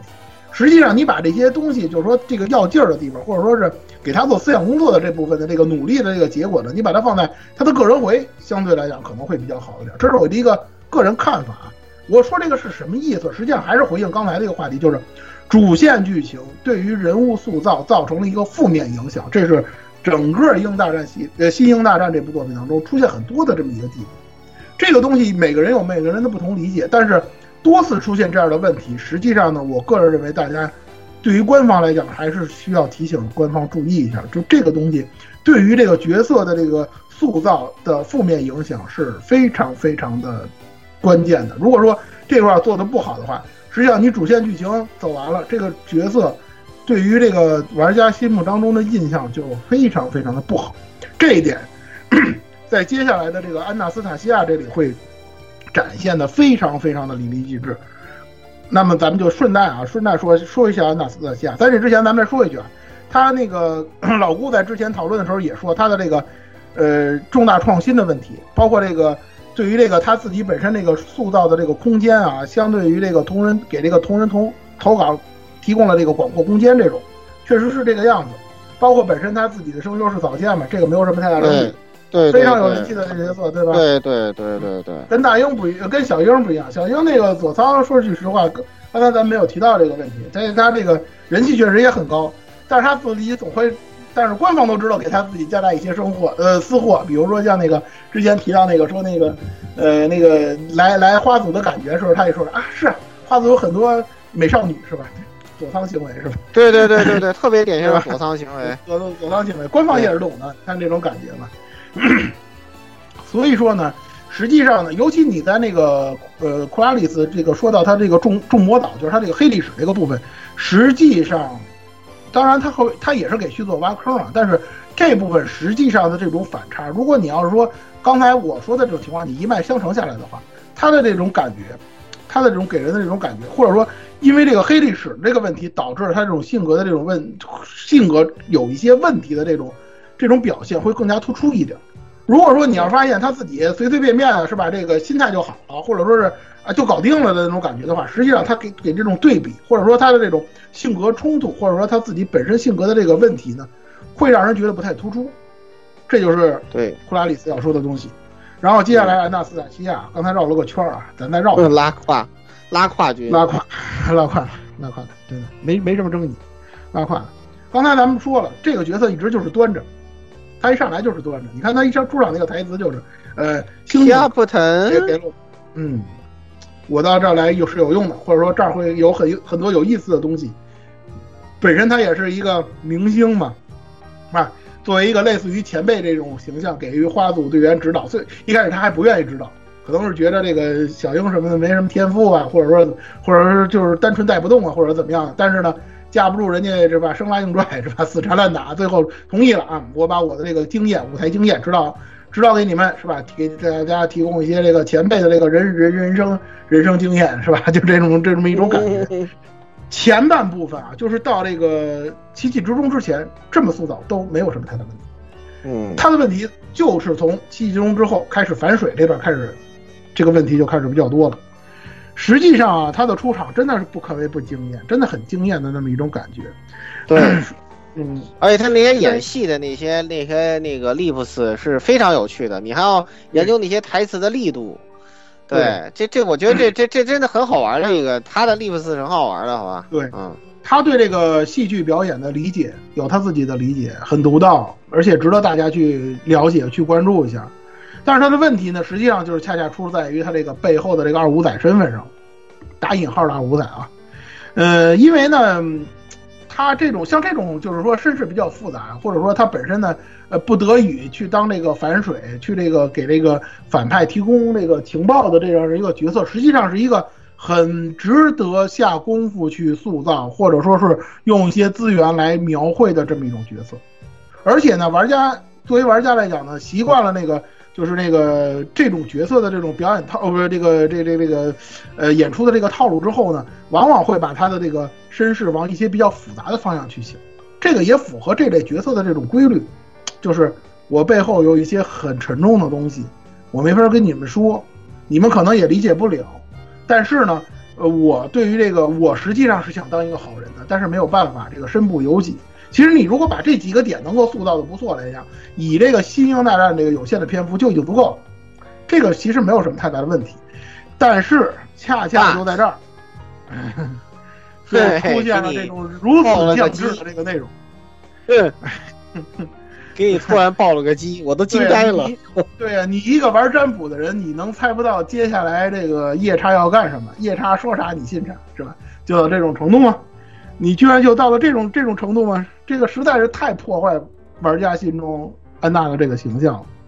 而且主线剧情有一个非常非常重大的失失误，就是他连续死两回这个失误。这个失误是因为主线剧情塑造的，就是主线剧情系统设计的有问题，导致了这个安娜斯塔西亚的这个剧情产生了非常重大的问题。这里我多说几句，同样是死或者说是牺牲，甭管他真的假的，英大战初代是怎么处理的？如果你选择了女主角，或者说你说你选择副队长都可以啊。你选择了这个角色，这个角色在后面的剧情里他是不会死的，他跟他会跟你跟到最后。其他的角色可能会牺牲，可能会出一些问题，这样呢你会产生一个剧情上的不同。而新英大战不同，新英大战是不管你选谁当副队长，最后跟到你最后的一定是小英，不会是其他人，这就很尴尬了。你比如说，如果我我说我投铁，或者说我为了什么什么什么，我就选了安娜，完安娜第一个先死。你说你这副队长当的太失败了，是吧？按那个按那个太失败了，太失败了，大力哥，你你你你就细品啊，你你细品这个事儿，第一次是被夜叉干死了，说给 biu 了。啊，你对，第二次又被夜叉干死了。对。这个事儿啊，咱咱咱咱，我这么给大家分析啊，就是你把这两件事儿拆开来看，都没有问题。第一次被夜叉杀呃弄死了，你说，呃，咱退一万步讲啊，就是我就被夜叉蛊惑了，夜叉说啥我信啥，这个也能也可以逻辑上也说得通，没问题。第二回你被夜叉干死了是吧？你作为炮灰，或者说咱退一还是退一万步讲，是吧？这个没没没注意到，或者说没没没没没没注意到这个偷袭式的那种攻击，或者说这个剑技啊，一下被干死了也没问题。这问题出在哪？你把这事儿两两个事连在一块了。这你就让那个，比如说你去选这个安娜这个角角色的玩家，你就觉得你怎么就这么倒霉啊？怎么每回都是你啊？你死两回，你长不长记性啊？这种感觉，就是让人感觉就非常的尴尬。这个剧情就让人觉得非常非常的别扭，你知道吧？无论玩家副队长剧情在这次来讲篇幅完全给淹了，就是副队长剧情应该是最早是跟那个七系中女主角还不一样，他应该最早三代开始有的这个事情。然后本来这一次他沿袭副队长，我还挺高兴的，结果 but，嗯，还好我一之木选的是鹰，没有给我带来什么违和感，他就跟着我到最后，我觉得特别正常，就是我就我就理所当然的认为，呃，当然是副队长跟到最后啦。是吧？对，所以说我选了鹰，所以没有破坏我的剧情体验。对啊，后后我发现不管你选谁，这个变大顺序都是固定的，对啊，就很生草。你说，你说你，你说你穿越也好，或者是怎么也好，你回到那个鹰的故乡之后，啊，你还是跟那个鹰他妈说，我这个一定会保护好、守护好小鹰的，他是我心中最重要的人。那你让那副队长怎么想啊？对吧？副队长还没跟过去，还没跟过去，对吧？这个这个剧情就做的很。欠打磨，我我用最包容的一句话讲，真的很欠打磨。这种东西，对啊，相对于三代的副队长剧情来说，就就差太多了。三代副队长剧情每个人都是不一样的，对啊，可没有像他这个这样子搞，这就很对对吧？嗯，其实游戏当中有没有类似的剧情？有，比如说像那个约会的剧情，你把那约会的剧情做成那个选为副队长之后，不就完了吗？对吧？你你你就把这个东西处理一下，你看副队长相关的这个剧情不就出来了吗？那个约约会剧情其实做的还是挺精彩的。你就设置成你选了哪个副队长，你在那个休假日里头你就能跟他去约会，这不就完了吗？多简单的一个事儿，对吧？其实有只影响谁敲门而已。你选谁的话，影响那个敲门，然后剩的话，其实你是可以把所有人都找一遍的。对啊。那我还要那副队长干嘛呀？对吧？这是是这么一种感觉。对的，人家对人家《英大战三》也是有双重约会、多重约会的，但是人家是在选副队长之前，这个也没有问题。对，所以说这个问题出在哪？哎，安娜这个东西就是安安娜这个这个剧情这个东西就是非常非常的明显，让人产生了严重的落差，因为大家都整着看安娜这儿出问题，就是不是？对呀，他他前面这个这个显得自己这么聪明的人，对，然后就前前面给你又忽悠的，后面给你摔的吧唧点，把逼格都端到这么高了，然后最后他的剧情是最降智的。而且想想，觉得忍忍者都是个小机灵鬼了。对，而且而且你不是说是你角色塑造出的问题，是你主线出问题了。这一点就让人感觉很莫名，你知道吧？因为我实在是他这个主线问题，还是因为他的这个挖坑的原因。就是其实你你已经意识到这个问题了。对，其实他这个主线的莫名其妙，完全就是因为他挖坑的原因。他就要强行把剧情截断在这儿，就会导致很多的不合理。然后呢？不幸的是，阿纳斯塔西亚呢就成为这个不合理的一个牺牲品。对，其实就这核心原因其实是在这儿。嗯，他在当然了，后边他在动画版更惨，几乎就是一个空气，就是空气角色，基本上没他什么戏份了，毫无存在感，好吧？动画版的主角就是那个毛妹，好吧？连那个连这赤羽跟屁都比他存在感强很多，好吧？是好好歹那个阿桑咪跟那个那谁那个库拉里斯还有一小段，他们俩去跟踪那个库拉拉的剧情，还有他们一点戏份在。这位是几乎几乎就没就有他没他一个样的这么一种感觉，很尴尬。不知道这个 这时候的这个官方是怎么想的？这个安娜咱就先说到这儿了，实在是没有办法。最后一个花组的这个角色东云出穗，这个也是一个比较悲剧的角色。甚至是说，在游戏主线剧情当中没有他个人回的这个角色。其实这个东西呢，在老鹰战，尤其这个初版的鹰战战初代的时候，也有这样一个角色，就是呃李红兰。因为李红兰呢，在出版当中，实际上她以前的这个设定呢是这个支部的常驻角色，她是以这样一种形式出现的，所以在老的英战上海，上海，对对对，上海呃，不是花无夫支部，就那个游乐园那个游乐园那个花啊，无夫花无府，上对，最早他是从从上海挖过来对的，，从上海来的，对，没错，这个没有问题。所以，所以呢，呃，他在出版当中是没有个人回的。当然了，后来的这个《赤裸之血》呢，加了他的个人回了，这个倒没什么。咱以前也讨论过这个他个人回有的一些问题或者说一些亮点，但是中间出罪很尴尬。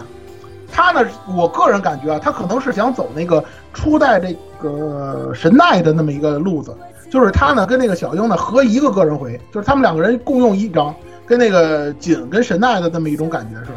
但是他呢几乎没什么塑造，大家知道的他的就两点：第一，他这个东隅神社的这个巫女，这是第一个；第二个，他可能要回老家，不 不是结婚还是继承神社啊？应该是继承神社啊，就这么一种形式，就这么知道这两点，别的没有了。还有还有呢，动画版知道，因为动画版呢，它补完了一部分东云出队的剧情，大家知道了。他之所以跟鹰是这个青梅竹马呢，是因为他们俩住得很近，鹰经常小的时候上找他玩去，就这么一种设定。他那儿有一棵很神奇的树，那个树也是挖坑的，是吧？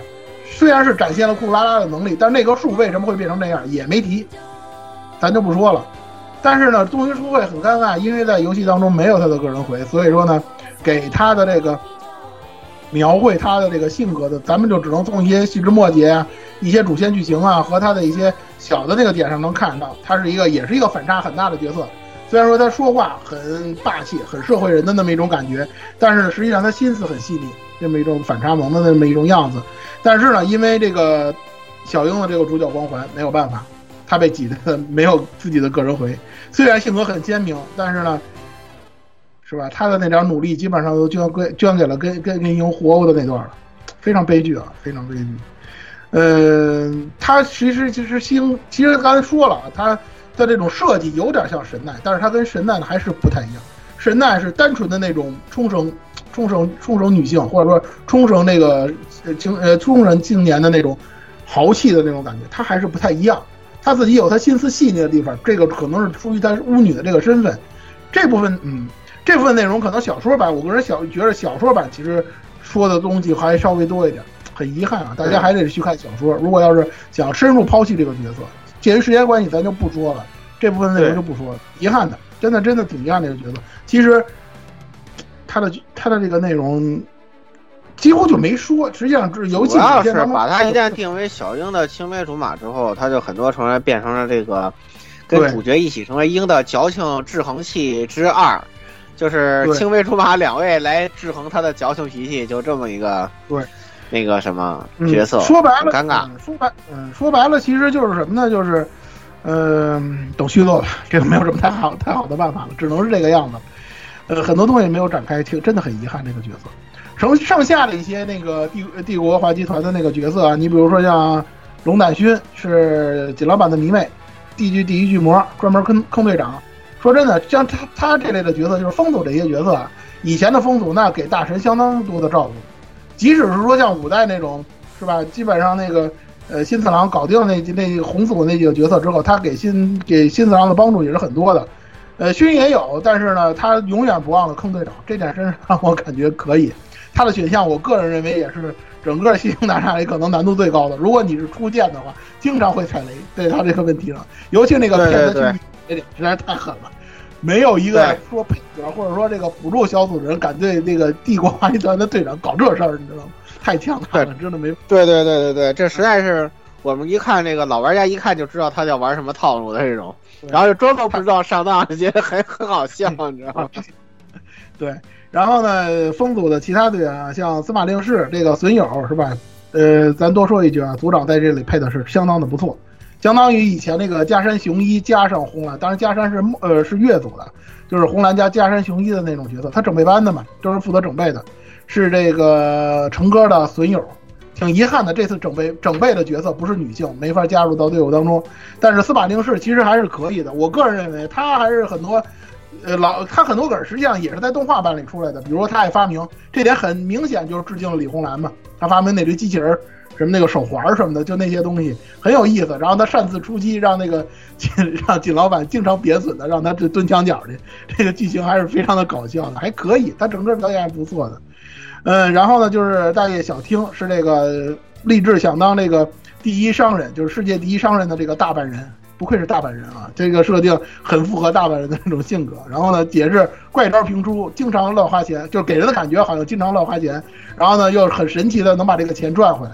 然后呢，给人的感觉呢，就是基本上这个角色实际上比起成哥来讲更能对付龙胆勋，因为龙胆勋是管钱的嘛。他就是那种大手大脚花钱的，但是还是能给你把钱找补回来，非常有意思啊！其实游戏当中如果多有一点这个小汀跟龙胆勋的对手戏，我个人认为还是比较有意思。这点稍微差一点。西城树呢，实际上在呃 之前的那个第一期当中跟大家说过，就是月组队长嘛，表面上是地剧的迷妹，但实际上呢那个只是幌子而已。他确实很了解地剧，很了解花集团，但是呢。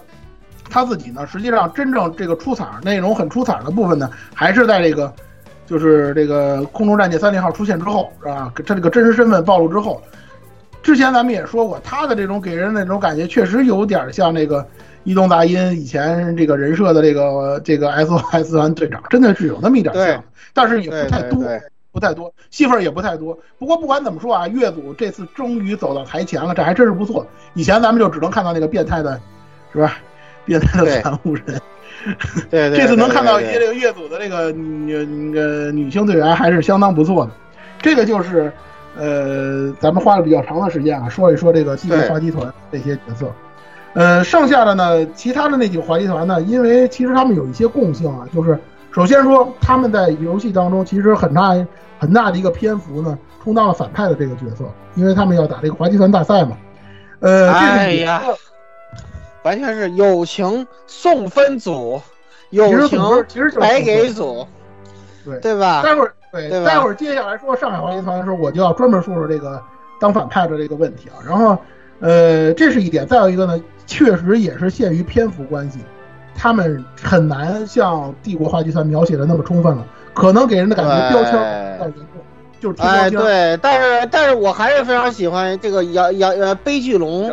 我特别喜欢悲剧龙，我觉得，我觉对，我觉得这个这个就是需要这样一种角色，你知道吗？就很昭和，你知道吧？这就对了，我就是喜欢悲剧龙，好吧？我永远喜欢悲剧龙。嗯，咱们那咱们就先说说，既然大家都喜欢这个上海滑稽团呢，咱就先说说上海滑稽团啊。两个角色，杨小多好呀，黄宇有什么不好的呀？呃，咱先说啊，咱先说杨小多，刚才老郭也说了半天了，颜值炒饭史。悲剧塔其实他也不算特别悲剧，挺好的。我觉得不，他就是悲剧塔，非常典型的悲剧塔，就能打倒你的只有我。这句话他说了几遍啊？你想一想。哦，这个意思，这个悲剧。对啊，这这不悲剧塔标准台词吗？可以，可以，可以，可以，可以，可以。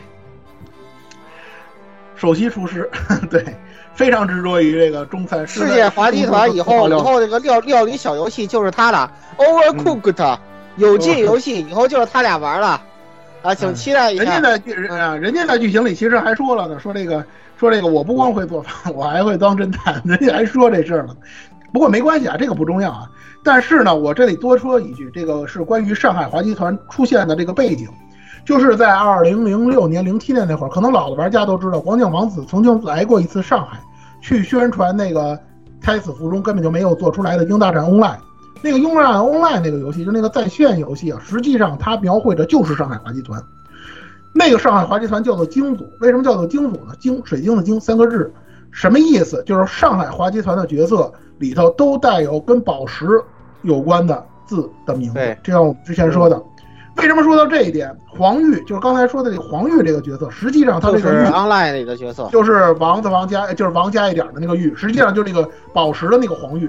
后来改字儿，他到那新一站里把字儿改了，把字儿改了。但是呢，基本的设定没有改。这个我在之前的那个，呃，这个是就是说，在这个微博上和在这个呃 A 九危机论坛上，我都把那个老的《英大战 Online》的这个黄玉这个角色的这个图给大家放上了。有时间呢，有机会呢，我我把这个链接放到那个评论，就是节目播出之后，我把链链接放到评论区里，大家可以看一下。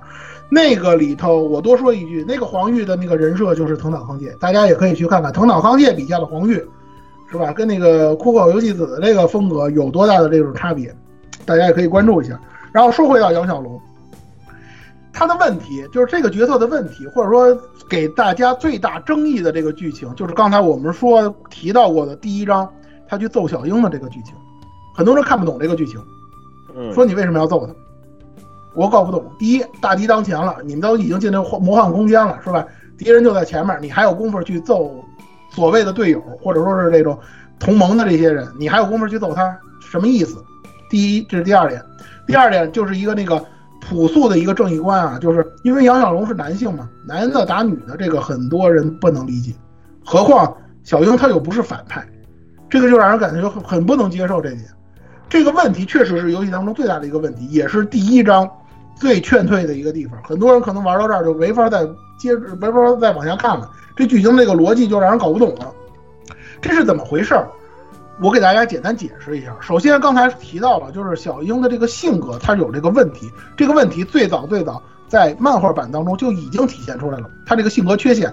这个问题曾经和这个上海华集团造成过很大的冲突，因为在那个时候，上海华集团是主要负责帝都防卫的，像那个小英因为因为他们拉胯呀，对啊，像小英这种莽夫，说实在的，您就是给我捣乱的角色，是拖后腿的这种角色，对你，知道吗？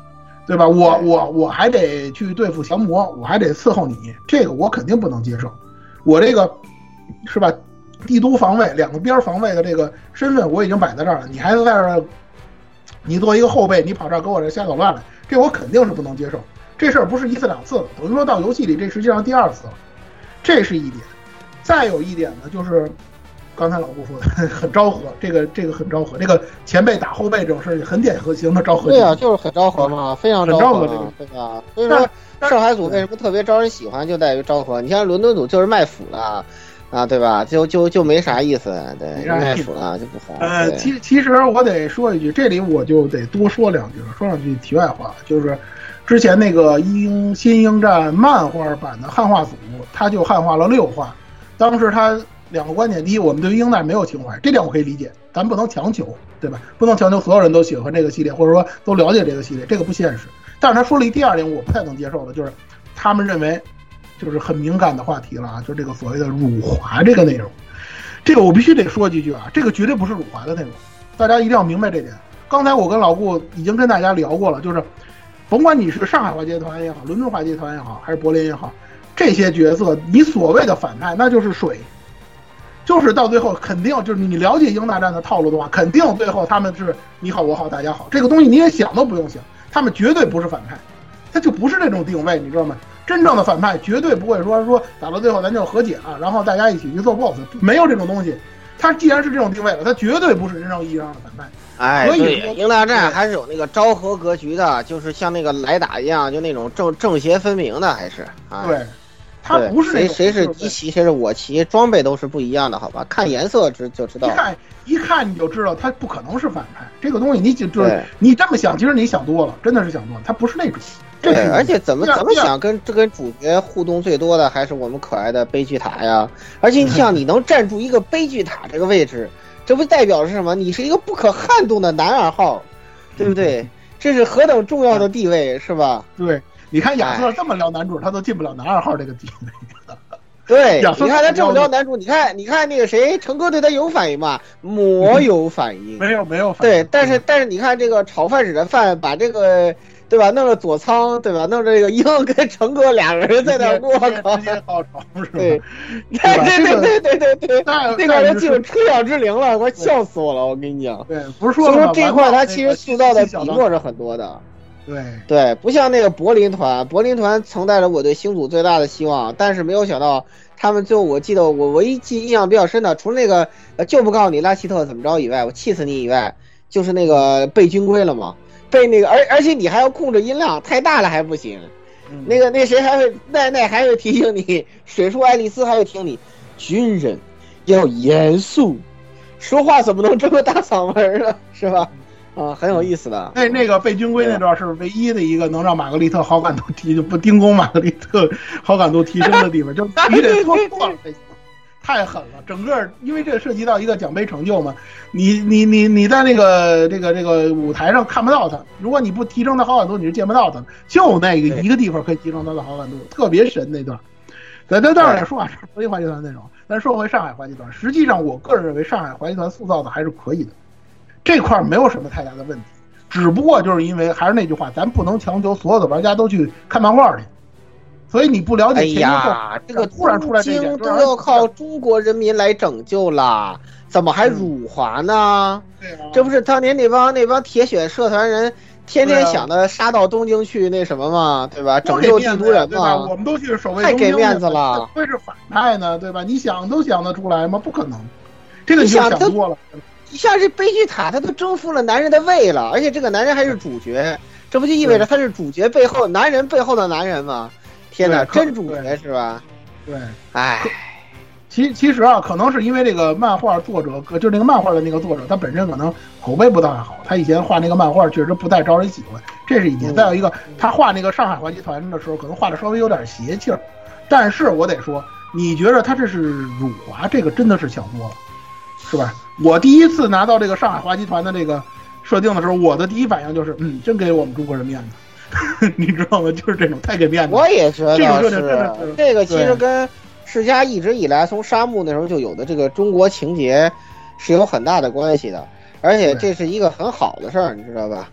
而且就是这样，这样几个中国角色，就是也凝聚了很多日本人对对于中国呃印象最深的一些特色。因为你要知道，炒饭这个东西可是日本人最喜欢的中华料理 number two。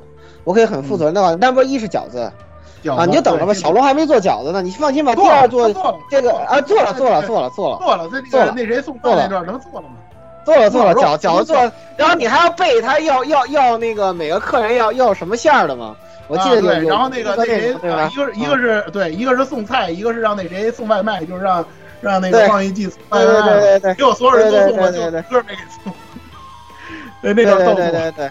所以说，其实你看他的这一个部分，真的是就是融合了。其实你不不要想为什么炒饭，因为好像日本人真的非常喜欢炒饭，就你很不能理解的，对，连麻婆豆腐都是只排第五的那种，让我很不能理解，为什么第二名是炒饭？这个真的是，嗯，以后以后再问问日本人吧，我也不太明白这是为什么。第一饺子可以理解。对，相当于这些模板化的角色里头，他已经算是很用心了，真的是很用心，很用心，非常丰满。你看他亚瑟，他除会卖腐，他除会玩月球梗，他还会干啥？我对女人没有兴趣，就是那个，对对对对对对对对，房顶挨着去了，对吧？对对对，岛呃岛岛崎科长，导，我觉得我觉得岛崎科长纯粹就为了玩他那过他那咖喱棒瘾的，他这次 他这次来配音完全就为了过他那咖喱棒瘾的。我就是这么想的，人家还是会学，还是还是有眼光，会挑人，你知道，会挑角色，对，会挑角色，是会挑角色的。包括这个角色让岛崎科长来是最合适的。对对，哎，其实我个人认为，上海话集团真的总总总结一句话，就是上海琢磨最多、角色最丰满的配角，好吧？对，他们对在日本其实人气也是很高的，很多那个画手们都去画黄玉嘛，真的人气还是相当不错的，包括。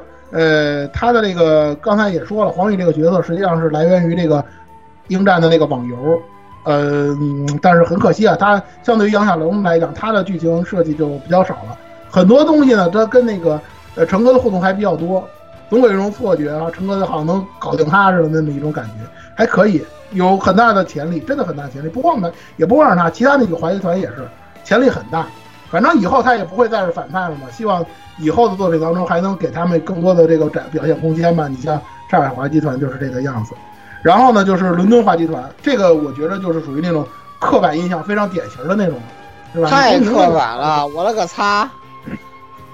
不是真名。相对于相对于中国人来说，日日日本人还是不太了解英国人的，不太了解。对，这个卖腐这个东西，我估计可能也是属于那种地摊文学或者网络文学那种。就道听途说的那么一种感觉，但是你这么设计了呢，倒也没有所谓，是吧？然后那个是吧？你那个现在呢，说亚瑟，说兰松洛特，大家都能想到的就是醒月了，不会再想到别的什么东西，现在没有办法，是吧？就你一定要来一个 Excalibur，而且他们那个去去帮助那个，就是给那个大神呃，给那个陈哥他们帮忙的时候，他们用的那招也是，这没有办法，就是这个样子。然后呢，兰斯洛特也是这样，对吧？我知道你的人设是那个奔奔，但是你把他设置成双剑是吧？呃，双是双剑的这个角色，你是要闹哪样？你这不就是奔着这个同同同人亲女而去的吗？对你跟那个谁还要打一场是吧？我用两把剑，我就告诉你，我就是什么意图太明显，意图太过明显。对呀、这个特别脸谱化，而且感觉跟跟跟那个什么，跟上海团刻画一比，真的太差了，还不如柏林团。虽然柏林团也挺刻板的，就是一丝不苟的德国人的这种形象也很刻板，但是哎还好吧，我觉得还好柏。林团，但是柏林团应该是唱歌最强的，这个这个柏林团这个事情，哎呀，有点可惜的。虽然有水树，也没有啥的问题，对吧？虽然说我还是希望有一些其他最强大的滑稽团嘛，对，这个唱歌也是最强大的滑稽团，好吧？啊各种声优那些哎呀，，两个声优都有梗，梗非常多。两个声优的梗，梗已经非常多了，以后再增加增加，最好把版本真灵也增加进来。我觉得他们仨凑一组，其他人就可以靠边站了。我就看伯利团也就行。对老逼的花间竞声优了，你还让不让别的团混了是吧？咱可没提，咱到现在为止还没提唱歌的事儿呢，对吧？是吧？那个佐仓唱歌的这个水平，大家听了这个，哎呦，那个体育版的天龙 ED 佐仓那首歌声嘶力竭，天哪！我每我每一期都要折磨自己一次。我觉着真的田中老师说到唱歌了啊，咱就多说几句。田中老师对于佐仓呢，真的是提携，相当的提携。就是佐仓唱歌这件事，是连声优的粉丝都不愿意提起的一件事情。但是呢，田中田中老师真的是每次都要说说这个他是有潜力的，是吧？我们要关怀他，要帮助他，是吧？我们要我要把他的潜力发挥出来。结果就是让他声嘶力竭的唱每一首歌，是吧？包括帝国化帝帝国化集团新章，包括哎他们的角色呦，佐仓左仓绫音，对，左仓绫音那那那声那咔，简直都快成为我的心理阴影了。我跟你讲，每次他这么一吼，我就想起杨超越，我真的没有办法。日本杨超越这个真的洗不了了。对，只是唱歌，咱只是唱歌这件事来说。哎呀，他声音明明配的那么好，对吧？虽然我没有是个那个对我我什么对我没有冒犯粉丝的意思，反正你们也知道，粉丝他也提他唱歌的这件事儿。但但是他作为声优演绎的还是非常的到位的，没有什么对角色问题。演绎还是相当到位的，但是唱歌这个真的特别是跟安纳斯塔西亚练台词那一段，确实显示出了佐仓作为声优的功底。可惜他声优这功底一点都没有，那都没有传到他唱歌上。唉，就没有办法。没办法。好好不是，我就在想，好歹你也是混帮帮的人。你看那个花帝国花集团，好些人是混偶像大师的，要不然就是混帮帮的。对，你说帮帮的人都对快不带你玩了，你说这种情况，你说你怎么办？对吧？有一个梗大家都知道，就是帮帮里头除了他之外，所有人都唱过《袭帝国花集团》，就他没唱过。这回让他过了把瘾，然后出来就是这种效果。对，太糟心了。好吧，好吧，水太糟心好吧，他就先啊，他我就这又说了一遍啊，咱就不多说了。水树咱就不用解释他唱歌的问题了吧？阿尼颂一姐这个没有什么太大争议吧？现金的，现金现金现役的这个阿尼颂一姐是吧？田中老师也特别有意思，你看他对这个佐仓是提携，但是他对水树就是什么？我要挑战他，是吧？我要给他下绊，我要给他难度，给他上难度。我要给他弄很有难度的这个角色歌，包括这应该也算是柏林花集团的那个主题曲了啊！我要让你去唱歌剧，对吧？我发现现在可能日本的那堆阿尼颂的这些作曲家啊、什么编曲啊，可能都想挑战一下水树，是吧？我给你那个很难唱的歌，你看看你能不能表现出。当然了，实际的表现大家有目共睹，没有争议啊。一姐就是一姐，这个没有什么可以说的。我很负责的跟大家说，英大战、新英大战那个舞台剧也好，歌谣秀也好，没用原来声优是对的。如果用原来声优的话，你们绑一块儿也打不过水树，人水树是实打实的 C 位，你们根本就没法比，没得比，其 没有办法。实这样搞还是挺好的，但是舞台剧毕竟不能盖过这个粉丝们一定要看的歌谣秀，就看佐桑丢人现眼去吧。哎呦，我简直想这是灾难啊！这简直是，对？这真的是灾难呀！对，你说你弄那个歌谣秀，或或者说弄成 live 了的话，水树你不给他放到 C 位，这合适吗？你让他就出来客串一把，这不可不可理解，这东西绝对不能理解。不不他，没有他没有你想的那么原教旨主义，好吧？水树这个人虽然说那么很有地位，但是他也没有那么那个那什么吧你只要在一些东西展现就好了。再有一个就是你要看这个歌谣秀，他的剧本怎么写。你没有看那个谁，就是在这一次动画的安排上，已经让他跟那个沼仓，就兰斯洛特俩人一左一右，跟神山出外勤去了嘛。也就是说，他们唱歌的部分安排在那样的剧情，再加上库拉拉，哎，他呃可以再加上美雪，美雪唱歌也也那啥了点儿，要不就他们三个来一来，来一来就可以啦。所以你不要太担心这个问题。我的，意思是说，就是他跟花组那个歌呢，也不会那什么，而且而且你想想，在那什么时候，最后他们也到一块儿唱过歌，对吧？而且呢，那那里头水树也不是 C 位，而且而且这一幕你总归你得搬到歌谣秀上吧，所以你不要太在意这种事情啊。不过你这就属于原教旨主义过度，你知道吧？批判把你批判一番啊。其实不是，其实也不是原教旨主义。我说说的是现场的效果。你说水树唱完之后，接下来他，咱就说一件事，水树唱完之后，接下来唱那个人肯定能唱，对吧？大家伙都嗨翻了，再回来之后肯定就大贤者状态，那个人压力得多。这是一节。刚才你说到片尾曲了，《星星大战》那个片尾曲里头，水树的嗓子是独树一帜的，这点有争议吗？没有争议。啊，只要他唱，别人别人的声线全都靠边站，这是一个实际效果的问题。我不是说水树他本人会有什么问题，但是这个东西哎不用你不用太在意，对吧？反正总归这个歌谣秀的开箱一定会有，你也不用太在意什么 C 不 C 位，什么冷不冷场，这不是你操心的事儿。是吧我啊其实唯一在意就是世嘉有没有钱请得起让他出来，就这么简单一个事。应该问题不大吧？我觉得应该问题。哎呦，你看人财报一千八百多亿呢，好吧？哎，一千八百多亿呢，连个水树还请不起啊，没那么贵的好吧？人说了，《星大战》的销量，我们《星星大战》我们销量我们很不满意，对吧？嗯 哎呀，你这个人就属于是嘚瑟，我就就臭臭嘚瑟。而且而且我在，而且我不知道你是不是忘了，我还是提醒你一句：日本艺人，特别是声优，不像中国艺人这么贵，好吧？是这么回事。啊，你想想那个逃粪男孩儿那个、啊那个那个出场费，那个折合那那一下，我估计你都把那个所有人都请来了。你想想那个那叫什么来着？唐探三，把日本那个日本那个呃排协基本上那个男女的那个头头头面的一网打尽。为什么？嗯因为在中国金主爸爸看来，日本演员太便宜了，是这么回事，对？吧？要不然，你像要不然你们老婆西园结义演一集电视剧多少钱啊？二十万。嗯，你你问问肖战一集电视剧多少钱呀、朋友？是，咱咱不提这个事儿，但是这不是中国，就是那是哎呀，咱所以我就说嘛，没有那么贵啦。哎，不要想，不要太在意这关个事情。关键还是 呃世家要能往这个游戏上砸多少钱的问题。但是这期咱不谈这个问题了，反正呢就是歌谣秀是很你得办。嗯，你既然重启了英大战，你呀、不要去质疑这件事儿。为什么？你重启了英大战，而且有田中老爷子镇场，对吧？然后呢，诶，而且至少你展现出了，你现在说了两个小时，至少你展现出了，对吧？完呃，就说我还是很懂这个游戏的，对吧？至少《新阳大战》它向你证明了这一点，对不对？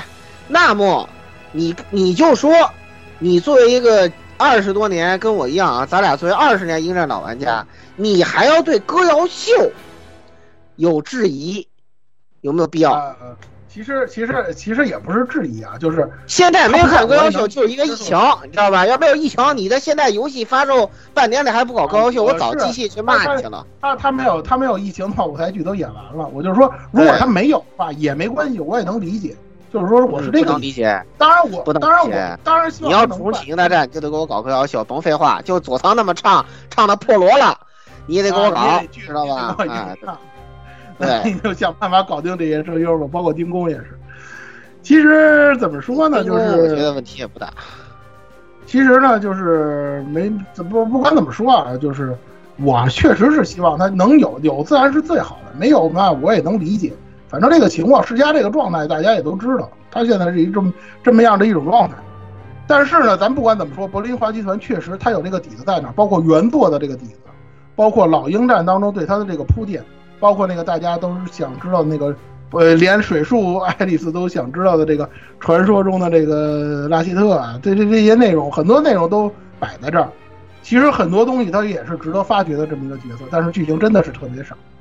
没有办法，其实丁工啊，就包括玛格丽特，就是丁工配的这个角色，他在游戏当中已经把有些东西都已经说出来了，就是他在那个他们两个人被洗脑的那段，他在跟那个是呃跟爱丽丝聊的时候都说过了，说你这个所谓的死已经不止一次了，你好像以如果按照这个就是按照他的这种这个军事的这个计算呢，要按这种性质的死，你得死五六次了。他这些东西都已经说出来了，这说明他背后肯定有故事。但是呢，这期节目呢，或者说这个游戏当中呢，就没有是没有篇幅来跟大家说了，只能说呢，他们也是挖下了这些坑吧，也没有办法，对吧？只能等以后了，就是这个样子。你包括莫斯科滑集团也是，莫斯科滑集团是作为动画版的反派嘛，实际上除了库拉拉之外，卡宾斯基也好，雷娜也好，这几个角色塑造的都是很形象，都是很丰满的。我甚至认为，某种意义上讲，像这个或呃莫斯科滑集团的那个描绘啊，比起游戏版，甚至还要稍微好一点。包括库拉拉本身也是，以后他也有可能很大程度上也要成为花组的第六人嘛，都是这个样子。所以说呢你不是先那谁年纪不够小？你看这样这一下谜题不就解开了吗？有一个年纪更小的来了，是吧？对，库拉库拉库拉拉算人类吗？这都是个问。满足你们恋童的这个需要。咱们按人按人类的年龄不算吧？应该降魔吧？降魔人啊，他也不算人类啊，他不那他降魔人。对对，咱就已经透了，就无所谓了。然后呢，最后的一点时间呢，来简单说说反派吧。欧布隆龙这个角色呢，实际上纯粹的工具人，过一个字儿过过，不解释了。是这个本来就挺神经病的，我我也没搞懂他到底就是属于那种愉快犯的那是一种设定，实在是没什么太多可说的。就他那个就跟跟超级机器人那个铁拳还是稍微让我激动了一下。我当时还问你这怎么打了。对，像这种反反派，基本上在老作品，在基在老的热血作品里头，就是第一关小 boss 那种感觉，没有什么太多可说的。对对。只不过就是到应战没办法了，boss 太少，您老先生就得出来好几回，这没辙，是吧？就这么多。对。然后呢，夜叉不需要解释了，是吧？本皮整个鹰大战当中最大的悬念，他一出来的时候，我就知道。他要在这上做文章，出了这个人角色，其实我跟老郭的意见是一样的。这个角色透的太早，一开始就把这个东西就是为了宣传嘛，他一开始就把这个角色摆到台前，就让人觉得呢稍微有这么一点差强人意。其实这个他应该稍微往后一点。其实游戏当中他登场时间也很早，第一章就出来了，对吧？呃，基本上整个英英大战当中最大的悬念就是他到底是谁。把这个问题解了，实际上英大战一大半的魅力，新英大战一大半的魅力都没了，可能给人一种很极端的感觉，就是这样。它的正体宣传宣传以来到现在的最大的悬念，这个事儿，横山小姐在专门访还专门提过在访谈当中，因为最开始她实际上是没有不想出演这个角色的，啊，原因大家都懂，就是大家想的原因嘛。实际上人都变了，物竞时过境迁嘛。是吧？你现在这个这堆人做出这个东西，你还叫英大战吗？就是他他对此抱对此是抱有疑问的，或者说你有这么大的精力，你不如做个新游戏啊，对吧？他是这么想的。但是呢，决定让他出演的，他在访谈里头说，实际上是因为一个捏他。这个捏他呢，如果从现在咱们这个角度来看呢，其实不是夜叉的正体究竟是谁一个问题，实际上是我个人认为啊，就是第一章最后，就是第就是最后一章最后。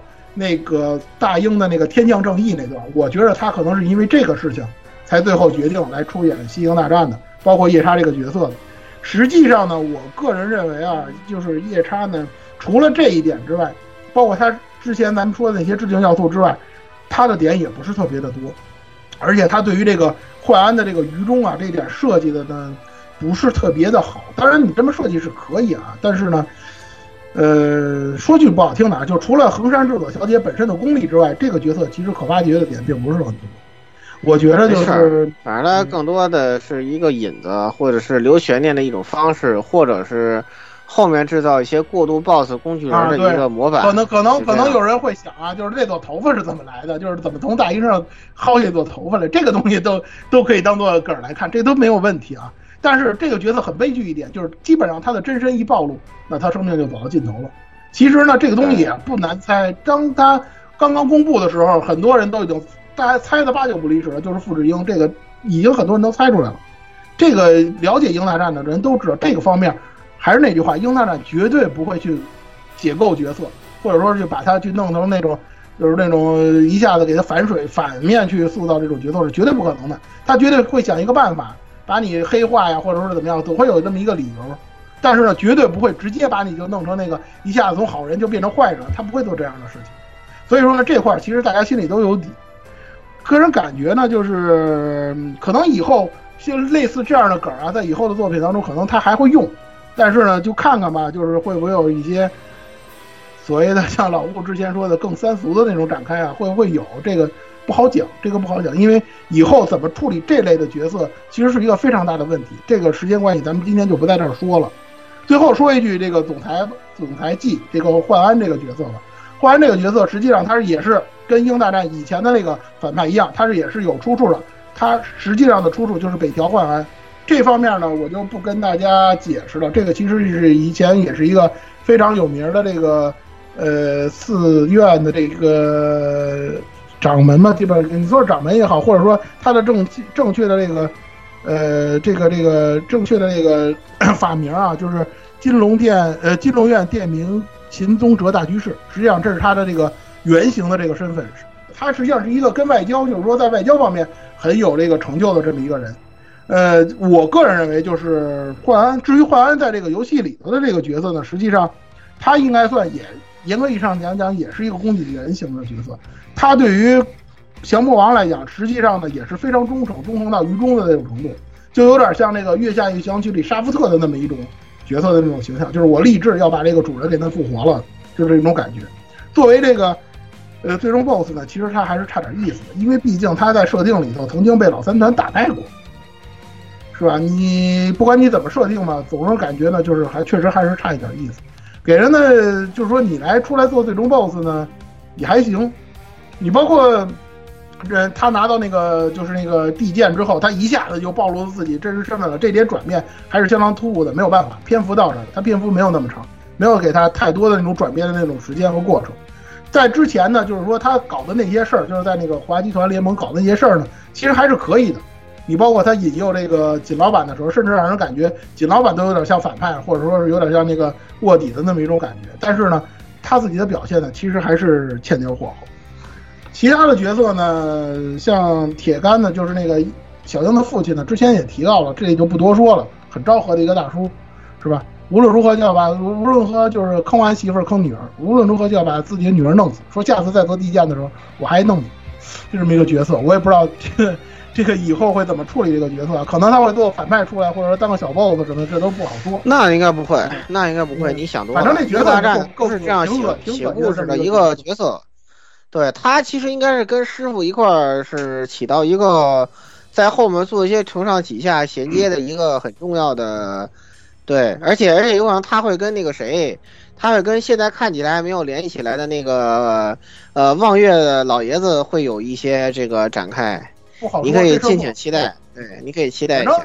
反正就是，哎呀，这个反正天干这角色是挺干的，让人感觉挺刚的那么一角色，非常刚的一个角色。一言一一言难尽，真的是一言。杀妹正道侠，可以将其证明为连老婆，我狠起来连老婆都敢杀。你说你啊，你你老婆跟你女儿招你惹你了，就这么一个。好吧，那就说就说这么多吧。最后咱们来提一下小英的老师崔玉白秋。为什么要到最后说他？呃，这个角色实际上在游戏当中呢，大家也知道的，也就是他是小樱的老师，喜欢吃地狱的蛋包饭，是吧？就这么一个角色，没什么太多出彩的内容。蛋包饭魔人，嗯，有一点说的挺隐晦，但基本上指向的就是他，就是最后给这个拢最后一刀的就是他，这个没有什么可说的，因为声优是这个谁吧，就是这个泽城大姐嘛，泽城太太嘛。这个就没有什么可说的了，但是呢，动画版对它的背景呢是做了补比较多的这么一个补完。呃，这里呢需要说一个非常重要的概念，刚才也提到了很多次了，就是这个所谓的降魔人的这个概念。他自己啊，其实他自己就是降魔人，因为他最后一话的时候，大家看到了动画版，他变他长出翅膀飞向飞向幻都了，这个已经说得很清楚了，没有什么争议了，我觉着啊。呃，这是一点，但是关于这个降魔人的这个概念呢，我多说几句，因为最开始跟老顾讨论的时候呢，其实产生了一定的争议。这里我多说几句啊，就是降魔人这个概念，首先它是不是世家在这一座就是新英大战这一座，它才杜撰出来的这么一个概念。这个概念实际上在最早最早的这个英大战的作品当中其实就有，但是它没有这个词，就是没有降魔人这个词。为什么这么说呢？实际上，你大家去回想，就是英大战以前的那些反派，很多的反派，你比如说像那个奎查丹，你比如像二代的荆棘庆物，你包括像那个呃活动写真里头美国那个 D.S 社，他们其实都干过类似于把降魔的基因移植到人身上，或者说移植到其他的这个物体身上的这么一个事儿。你比如说像一代的杀女，很典型的嘛，降魔之种对，变成了上级降魔，这是一个。二代里头荆棘庆物做的那个机甲降魔，他也是他也是把这个，降魔机甲化了。呃，当然后来最后因为那个二将是二劳之疑嘛，他们已经停止运作运作了。然后呢，活动写真就更明显了，那些无人机里头的核心全都是降魔。实际上，很多很多的反派都在研究这个事儿，就是把降魔泛用化，或者说说说是把降魔的基因弄在一个比较可控的这么状态。当然了，可控这个概念如果在反派里头，那反派来用，那就是我把你做成灭世兵器，这个没有什么太大争议。但是有一点我需要跟大家说的是什么呢？就是，呃，在可能有些玩家印象不深了，就是在初代这个呃打到圣魔城的时候呢，李红兰在看到那个所谓的呃返魂之术的那个装置的时候，他曾经说过这么一句话，他说这个装置是不是？当然他没有明说啊，但是他说了这个这个返魂之术的这个术，如果用到如果我们会用的话，那之前牺牲那几个花组员是不是就会让他们复活了？实际上这是一个点，这个点 后来的英大战作品就再也没有提过，就是关于这个暗线当中所谓的返魂之术这个东西，他再没有提过这个事儿。这一次世嘉再次把这个降魔用降魔人这个概念把它弄出来的话，实际上我个人认为是一个近乎颠覆英大战既有世界观的这个观念概念，或者说之前我们说英大属于软重启，我个人认为从这个角度上来讲是没有什么太大的问题，因为什么？我因为什么？因为降魔这个概念，实际上从这个老作品当中的理解，它从二代结束之后，实际上就应该退出历史舞台了，但是一直没有退出历史舞台。可以这么说啊，就是人为操纵降魔这件事儿，老鹰战的历史当中，从现在这个角度上看，等于就是一直没有，一直都没有中断过。而且，在英大战的旧作漫画里有一个细节，这是漫画，不是这个正史啊，就是查丹呢所率领的那个黄昏三骑士。实际上就是返魂之术复活的刹那、罗刹和红衣点，但是大家看它的设定，在游戏当中设定全都是上级降魔，这也就意味着红蓝刚才我们说的这个红蓝提到这个英大战巨科返魂之术，在初代当中它所展现的这种所谓的这个概念，是不是就是用降魔的基因来复活人？这个打一个问号，这个我要打一个问号，是不是不知道？再加上说这个。根据《新英大战》所谓降魔人的描述，这个里面在这个村宇他养的那堆孩子，包括在之后那个俄罗斯研究所做的那些事情，我们能够做出的推测，就是所谓的这个降魔人，实际上在游戏的在动画当中、游戏当中所展现的内容是降魔与人类的和谐共存，而在我的看来，实际上就是人类可以通过基因重重组，把这个降魔的基因引用到人的身上。从而进一步控制、防止降魔对现实造成危害，形成可以为人类所用，或者说是为好人，咱说直白点，为好人所用的这种结果。也就是说，这种技术如果用在好人身上，那么人类和降魔就可以和谐共存。没事，老花组已经在研究，已经在从事这个前沿领域的研究了。俄罗斯，而且估计可能后面就会过来干克你了。对他们只是这个窥其这个。对吧？管中窥豹是吧？只可见一斑而已，对吧？就已经这么厉害了。然后后面你可以看到，这个到时候很快老花组人就该带着各种压克系的降魔技术来干克你了，是吧？我可以，我可以，我可以大胆的说一下，这些这个问题，这个这个设想是因为那天跟蔡老师聊的时候我就提出来了，对。所以一般来说，那个对，然后就那些问题就到时候等着留着。呃，到最后一期再录吧，最后一期不着急吧，甚甚甚至最后一期都可以等到二二代情报出来再录都行，啊，完全因为二代情报出来再录，你可能对这个预测你会更加有方向性。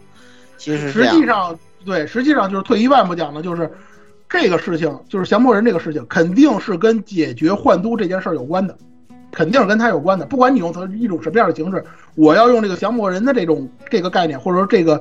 这个技术来解决换都的这个问题，因为老酸团不可能永远都吊在这儿，这是我一直以来的观点。很多极端的玩家也说了，是吧？你把老玩，你把老三团扔在幻都那儿，那就是一种人质，那简直就是人质的这种感觉，我不能接受这点。那怎么解决这个事儿？我们首先要说，老三团的人一定要有一种体面的方式从这个幻都出来，或者说用一种很体面的方式让老三团。退出历史舞台，这个是肯定的。他们一定是要退出历史舞台的，因为这个新型大战一定是要把它交给，就是把这个接力棒交给新人。当然以后可能会客串，这是这是后话。但是这个事情一定要用一种妥善的方式解决。如果你解决不好，是吧？刚才说了那个奇迹般的二代游戏，这就是前车之鉴，这是解决不好的这种例子。世嘉是绝对不会犯这种错误的。那么这种技术来解决这个人与降魔这个和解的问题，或者说人人与降魔的这个矛盾的这个问题，也是用一种和解的方式来贯彻了这个英大战一直以来这个反战的这么一个主题。因为我不打仗，我们和平解决这个问题，很明显的就是说是一种反战的这么一种精神。实际上它也是符合英大战一直以来的精神的。那至于说这个事要怎么解决，我们怎么预测，或者说今后如果有续作，怎么？怎么来说这个事儿？他怎么来运用这个事儿？包括我们之前说的这些角色，他们在这个作品当这部作品当中没有描述清楚、没有阐释清楚的这些内容，因为时间关系，今天就不能再跟大家往下聊了。呃，咱们呢简单的做一下总结吧，就是《英大战》系列，实际《西英大战》这部作品呢，实际上它在这个人物塑造上，或者说是在主线剧情上。我个人认为啊，就是总体来说呢，它确实有一些欠打磨的地方，但是瑕不掩瑜，它有很多很多出彩的，有一些是就是说借助这个前作的这个风格，或者说是它延续前作新风风格，做了很好的传承的这种，它在此基础上也有一些东西展现出来了这个新的这个时代的这个应战作品，它应该能够表现出来的优点。你包括它新技术带来的这个演出品质的这种提升，所形成的这种英大战、新英大战这种独特的这种风貌，包括这种很现代化的这种剧情阐释的这个东西，这些东西都是新英大战这部作品进步的地方。但是不可否认，它当中确实有一些问题。至于说这个怎么看待这个问题，还有就是。我们是不是应该说，对于这个英大战有一英的新英大战系列有一个更正常、正确，或者说是一些更发展的眼光去看待它？我们应该用一种怎样的眼光去看待这个英大战系列的复活？这些问题，包括英大战其他的一些系统啊，包括战斗系统啊，那些系那些东西的内容，这期呢我们就没有时间再跟大家聊了，我们就把它统统放到未来的第三期，也就是《新英大战》这部作品的最后一期节目当中。再跟大家分享，那么这期节目就说到这儿，好吧？嗯，各位听众，嗯。嗯，再见，再见，再见，节目再见，拜拜。哦，哎，拜拜。可以，可以，可以。多长时间？是不是说冒了？是不是说冒？还行，我觉得应该是开始的晚，应该是两个钟头吧。嗯，咱们开始的晚，刚好两，刚好两钟头，没问题，没问题。那我掐来，刚好两钟头。对。我先把音，我先把录音。